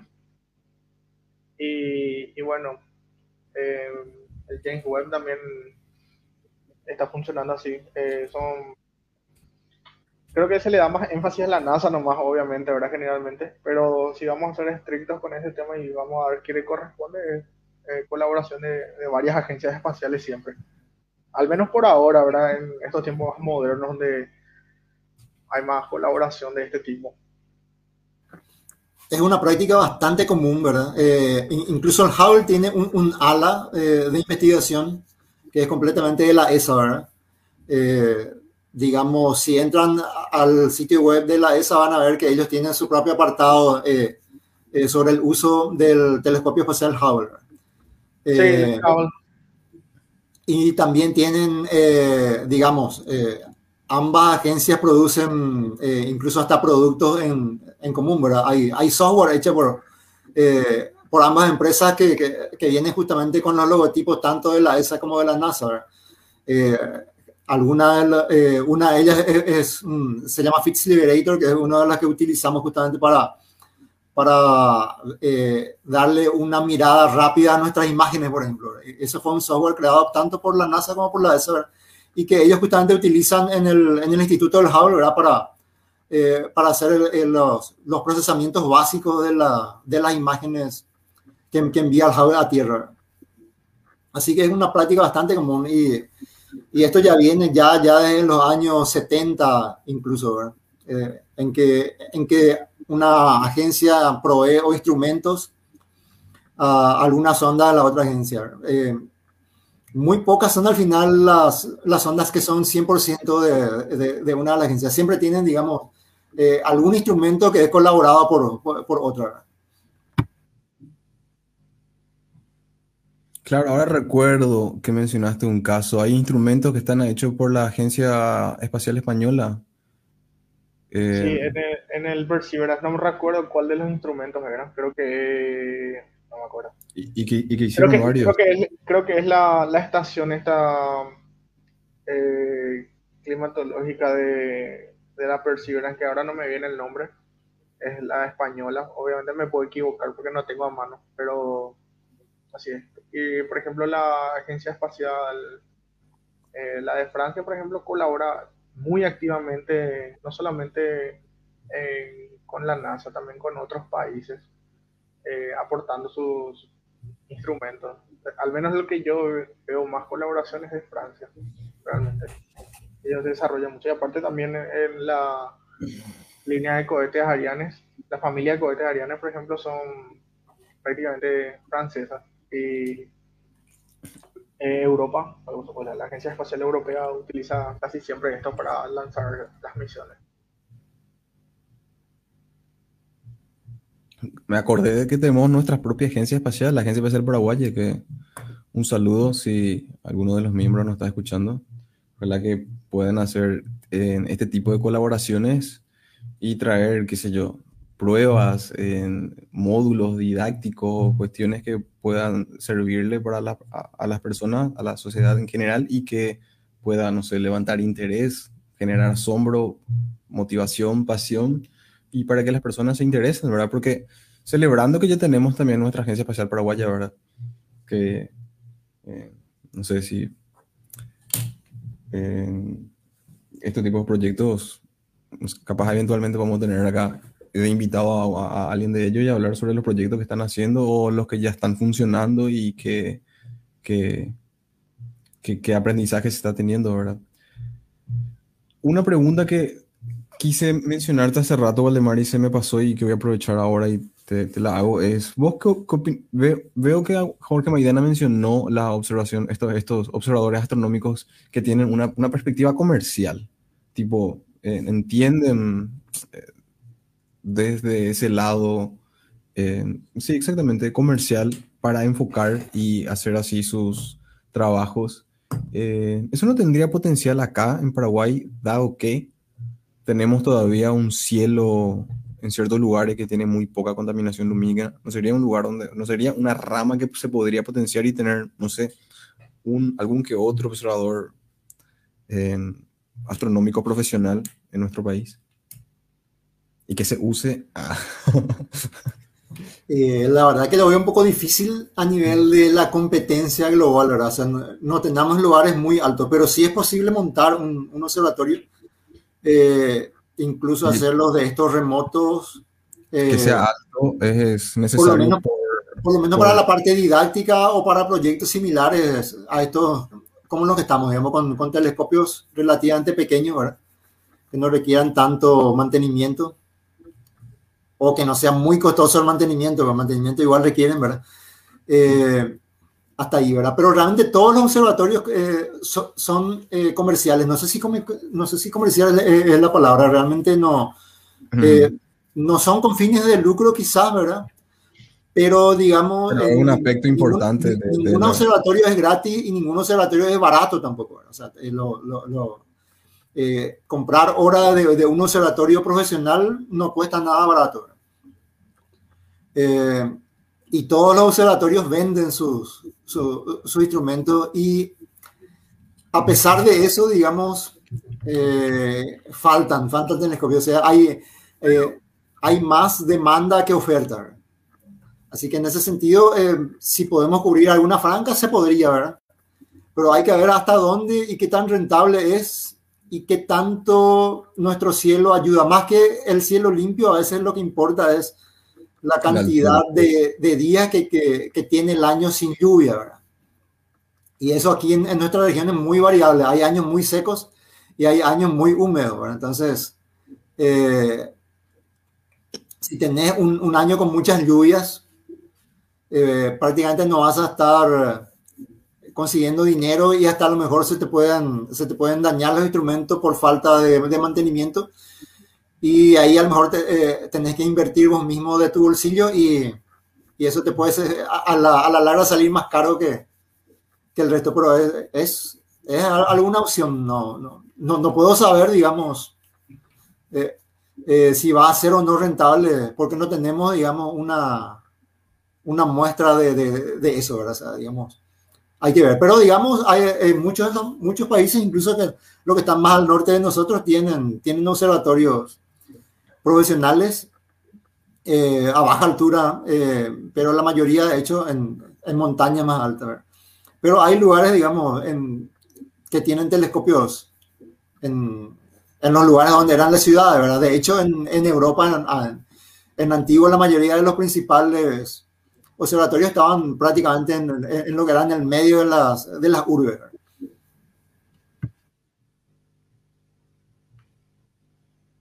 Creo que este famoso de Texas, creo que mencionó, se mencionó hace rato, estaba así en, en, una urbe.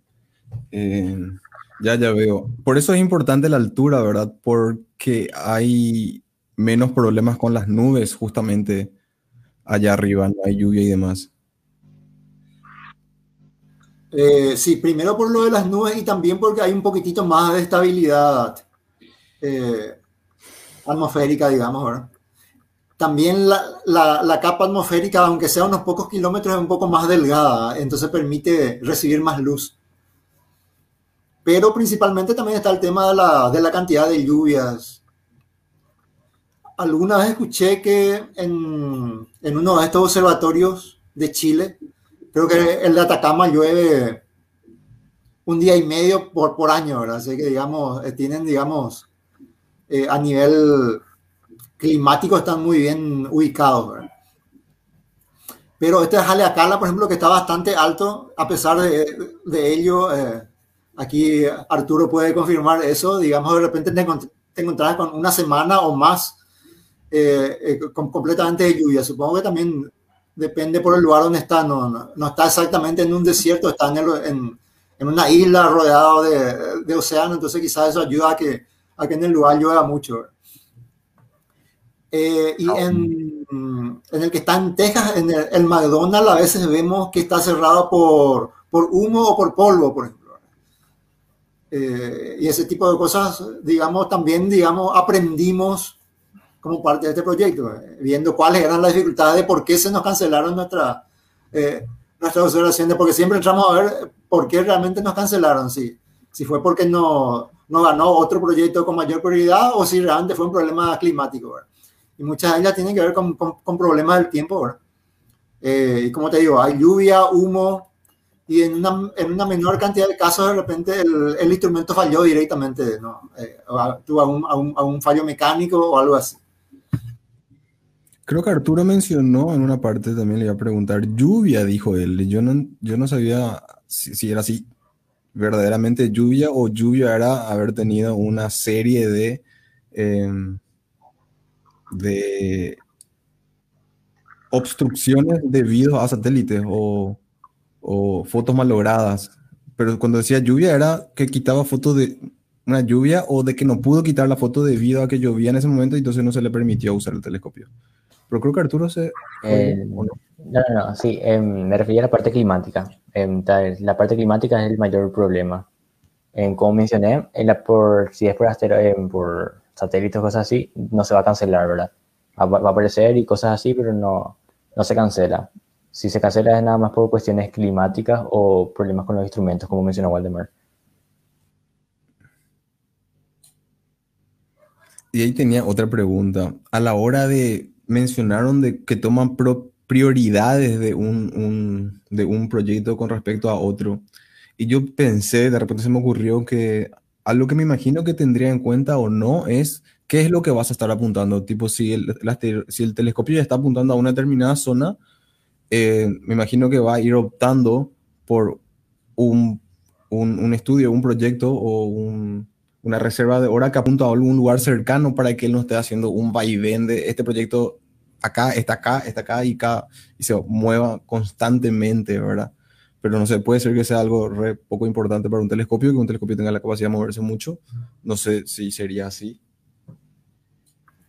Eh, en nuestro caso, con el problema de movimiento, no hay tanto porque son telescopios pequeños, ¿verdad? Con los más grandes sí hacen ese tipo de cosas, pero ya tienen todo un sistema de optimización, ¿verdad? Entonces ellos van, digamos, viendo cuáles observadores, qué, qué regiones pidieron y, y, van buscando, digamos, aquella que, que requieran que el telescopio se mueva menos, ¿verdad? En nuestro caso no, ¿verdad?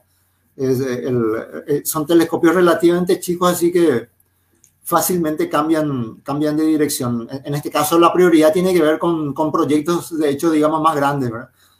Eh, poniéndolo de la, desde la perspectiva económica, digamos, clientes más grandes. Digamos, hay clientes que, que tienen, digamos, que están pagando mucho más, eh, no solo por el uso del telescopio chico, sino, sino usan, pagan por el uso de varios telescopios, tanto telescopios grandes, eh, este, observatorio, este observatorio tiene telescopios hasta de dos metros, creo, si no, no, no recuerdo si, si, si, hay uno de cuatro o no, o si está en construcción uno de cuatro.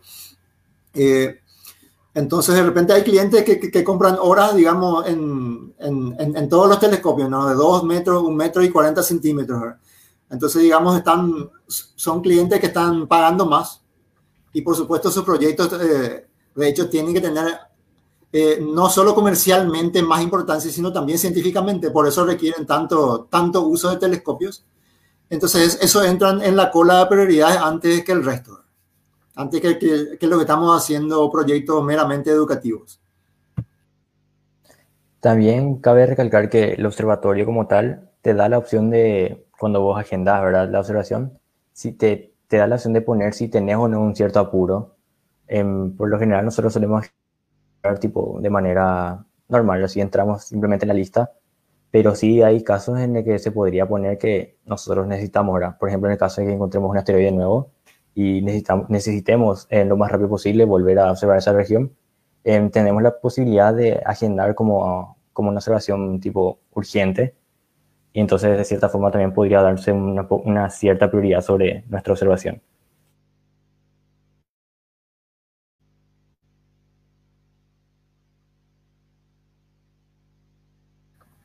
Y también está la aceptabilidad, digamos, o sea, uno pone, eh, como nosotros, por ejemplo, tomamos una serie de fotografías a lo largo de, de, varias horas, eh, digamos, un porcentaje de esas observaciones que nosotros necesitamos para considerar que, el, que la observación fue exitosa. Entonces, uno puede poner, digamos, que si se tomaron el, el 60% de las, de las fotos ya, fue un caso exitoso para nosotros.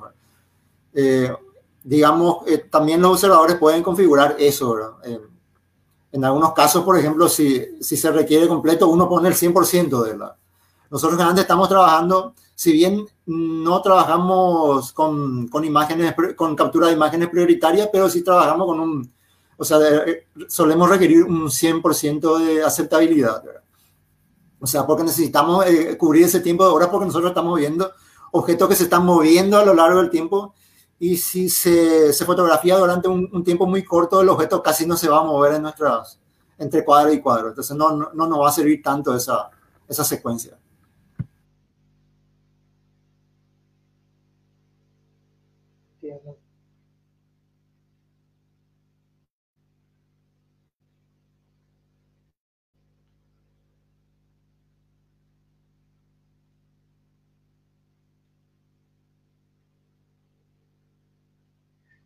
Genial. ¿Algo más que quieran agregar de repente, Arturo? ¿Algún mensaje que quieras darle a, a los muchachos y las muchachas de tu edad, por ejemplo, que quieren adentrarse de repente en este mundo?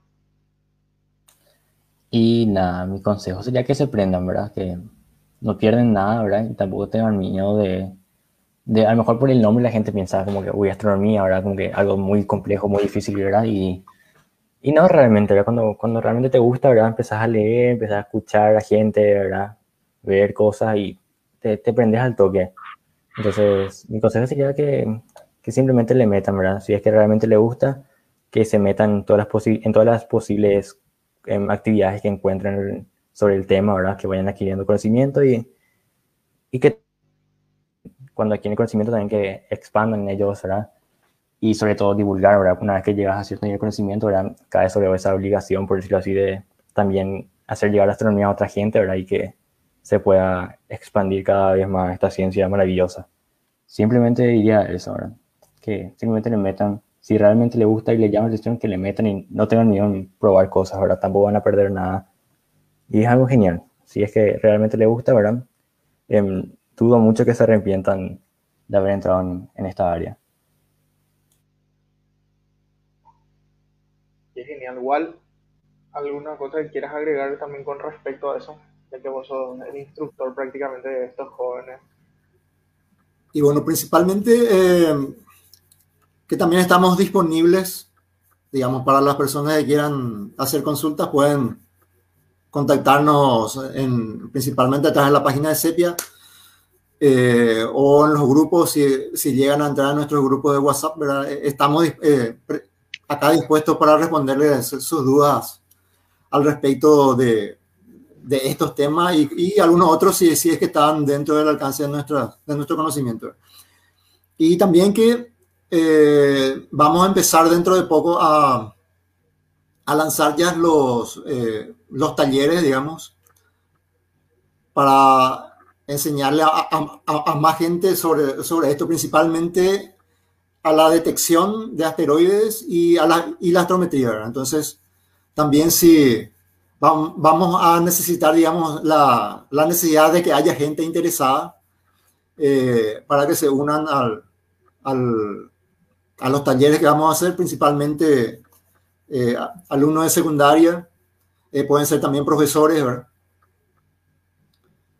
Y así que estén atentos, vamos a ir lanzando posiblemente ya las invitaciones dentro de, posiblemente dentro de unos meses, ¿verdad? Eh, bueno, para julio más o menos.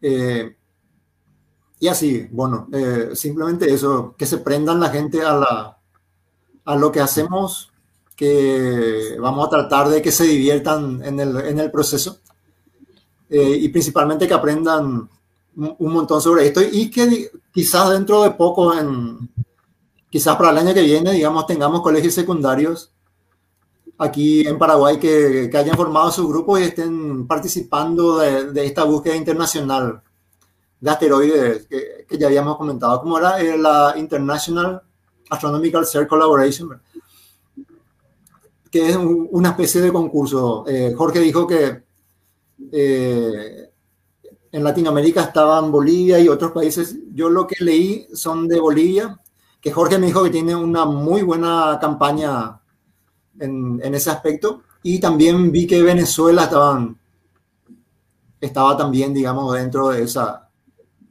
de, dentro de ese programa de búsqueda internacional de, de asteroides. No sé si hay otros, posiblemente haya otros países latinoamericanos. No estoy mencionando simplemente porque desconozco, ¿verdad? No, no no, no porque lo esté obviando a propósito ni nada.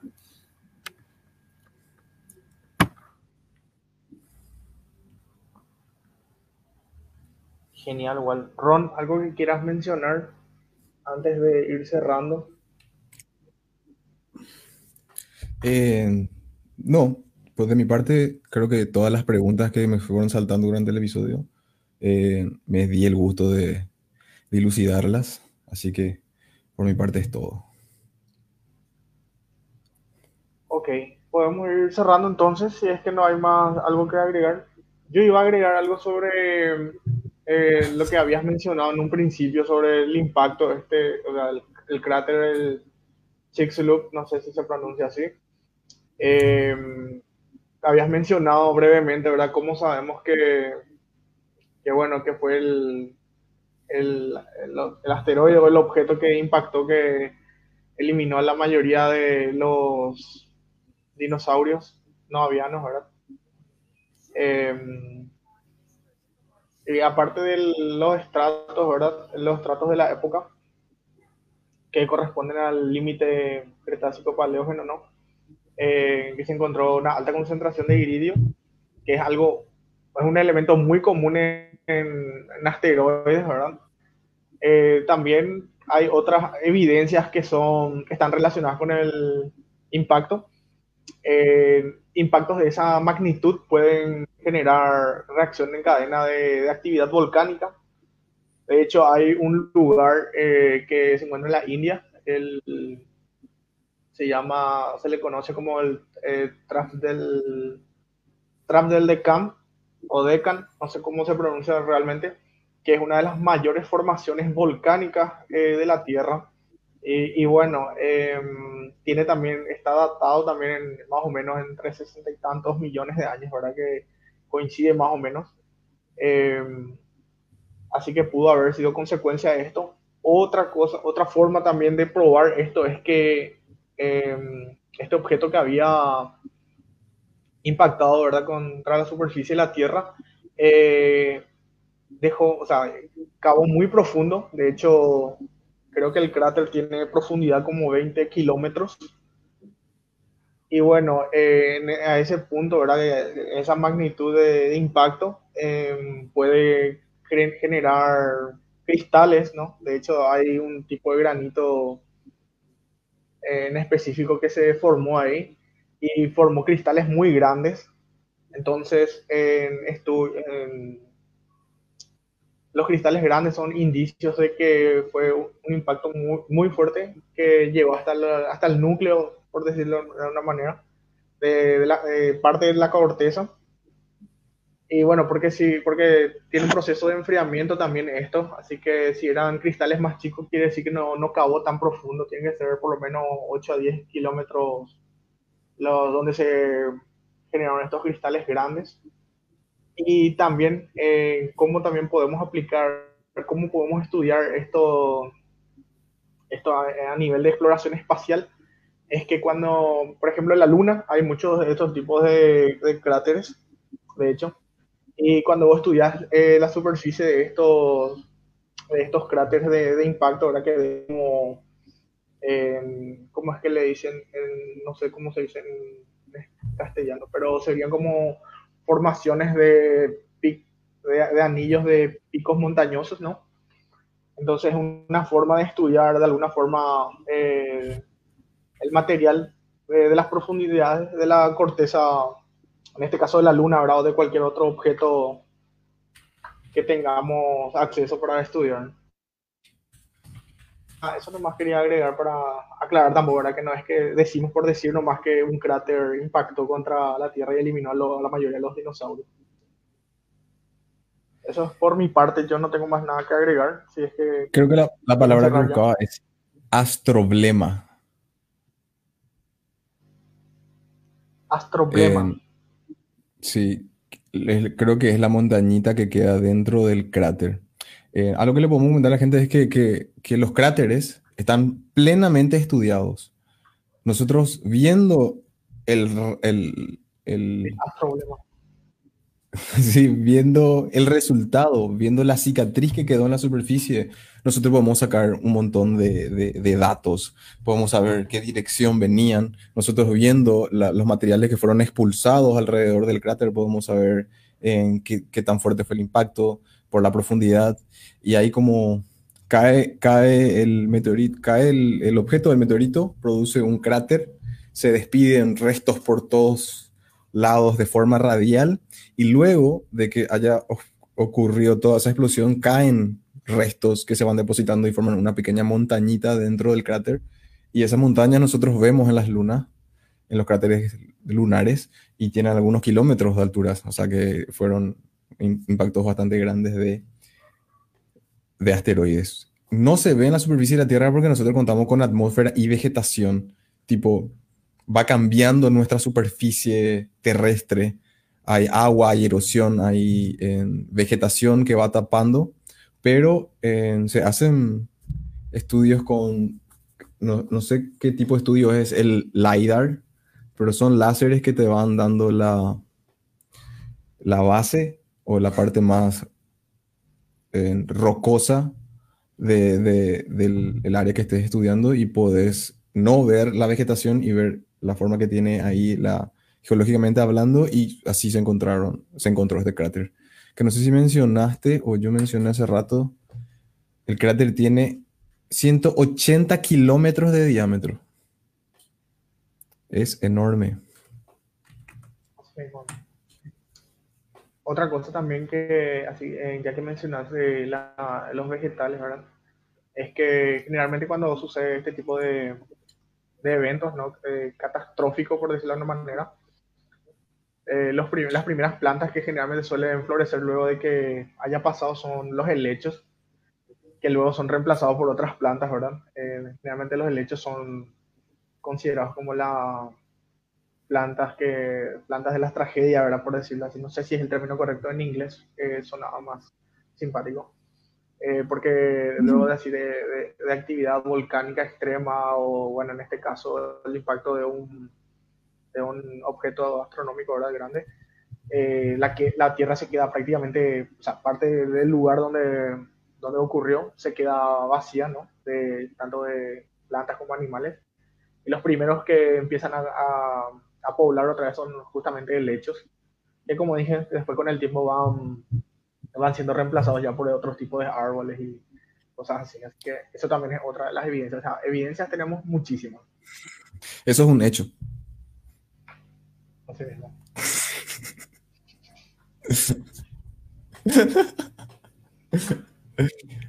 Eh, fantástico, muchísimas gracias Jorge por, por, por esa información eh, que nos da más claridad sobre, sobre, o sea, nosotros sabemos, se estudió ya el impacto y se sabe que ese impacto está relacionado con, con ese evento y creo que ya la evidencia es, ah, no, no, diría abrumadora, pero ya sí consistente sobre esa teoría. No, claro, claro. Solo que eh, muchas veces, por ejemplo, eh, de repente la gente se puede preguntar cómo es que sabemos eso, entonces por eso quise arrojar un poquitito de luz sobre el tema. Y de hecho hay miles de otros estudios más con respecto a esto, ¿verdad? Pero esos son, en plano general, son los más importantes. Y no sé, yo lo último que voy a decir sobre el tema es que si ese meteorito caía en el agua, los dinosaurios iban a seguir y los primates no íbamos a poder evolucionar como evolucionamos y muy probablemente no íbamos a estar acá. O sea que gracias que ese meteorito cayó donde cayó y ocurrió lo que ocurrió, hoy estamos haciendo este podcast y todas las personas están al otro lado escuchándonos y le agradecemos por eso. Así que gracias al meteorito. eh, entonces yo creo que con esto damos cierre al episodio de hoy eh, de nuestro podcast cómicamente. Eh, vamos a despedirnos en sentido antihorario, empezando por mí. Así que mi nombre es Ronaldo Centurión. Me pueden encontrar en Instagram como Ronald-Zen. Soy divulgador de la página de divulgación científica Entropy DC. Eh, y un saludo a todos. Muchas gracias por prenderse una nueva más, una vez más. Bueno, yo también me despido. Muchas gracias por acompañarnos otra vez y espero que les haya servido un poquitito esto.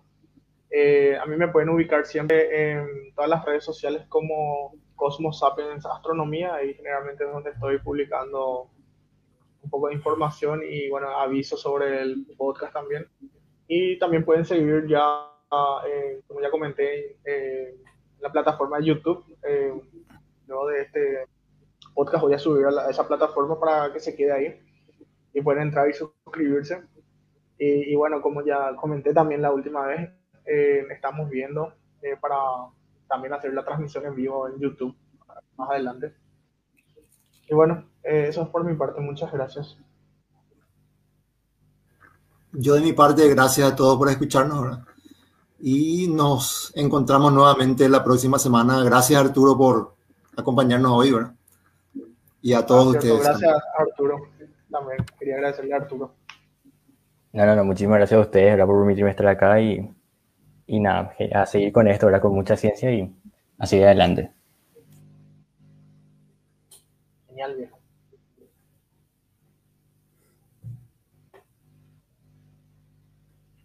Maidana ya no está. Está ahí, no sé si se durmió sobre el, sobre el teclado, pero o no nos escucha. Bueno, voy a aprovechar mientras tanto para eh, agradecerte, Arturo, por eh, formar parte del episodio de hoy. Eh, honraste este pequeño espacio y te esperamos en el futuro para seguir hablando cualquier cosa de ciencia que haya que divulgar. Estamos a las órdenes y dispuestos para cualquier colaboración que sigan los éxitos, sigue estudiando mucho y rompela siempre que, que el futuro luce prometedor. vos no te imaginas o no sabes, pero hay muchísimos jóvenes que están, están escuchando, que se interesan en la ciencia, pero creen que acá no se puede o que Buro lo que son, que ahí tienen que seguir otras cosas que, que le dé más plata o que eso no es para este país y están equivocados, ¿verdad? Y tipo, vos sos una demostración viva de que se puede, de que se puede lograr.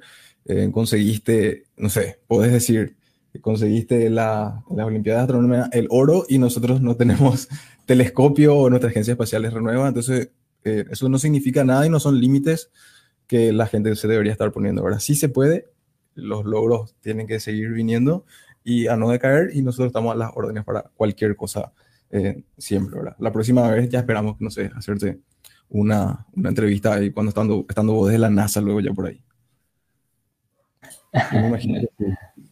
No, no, no, muchísimas gracias una vez más, ¿verdad? Y sí, conmigo pueden contar cuando quieran, ¿verdad?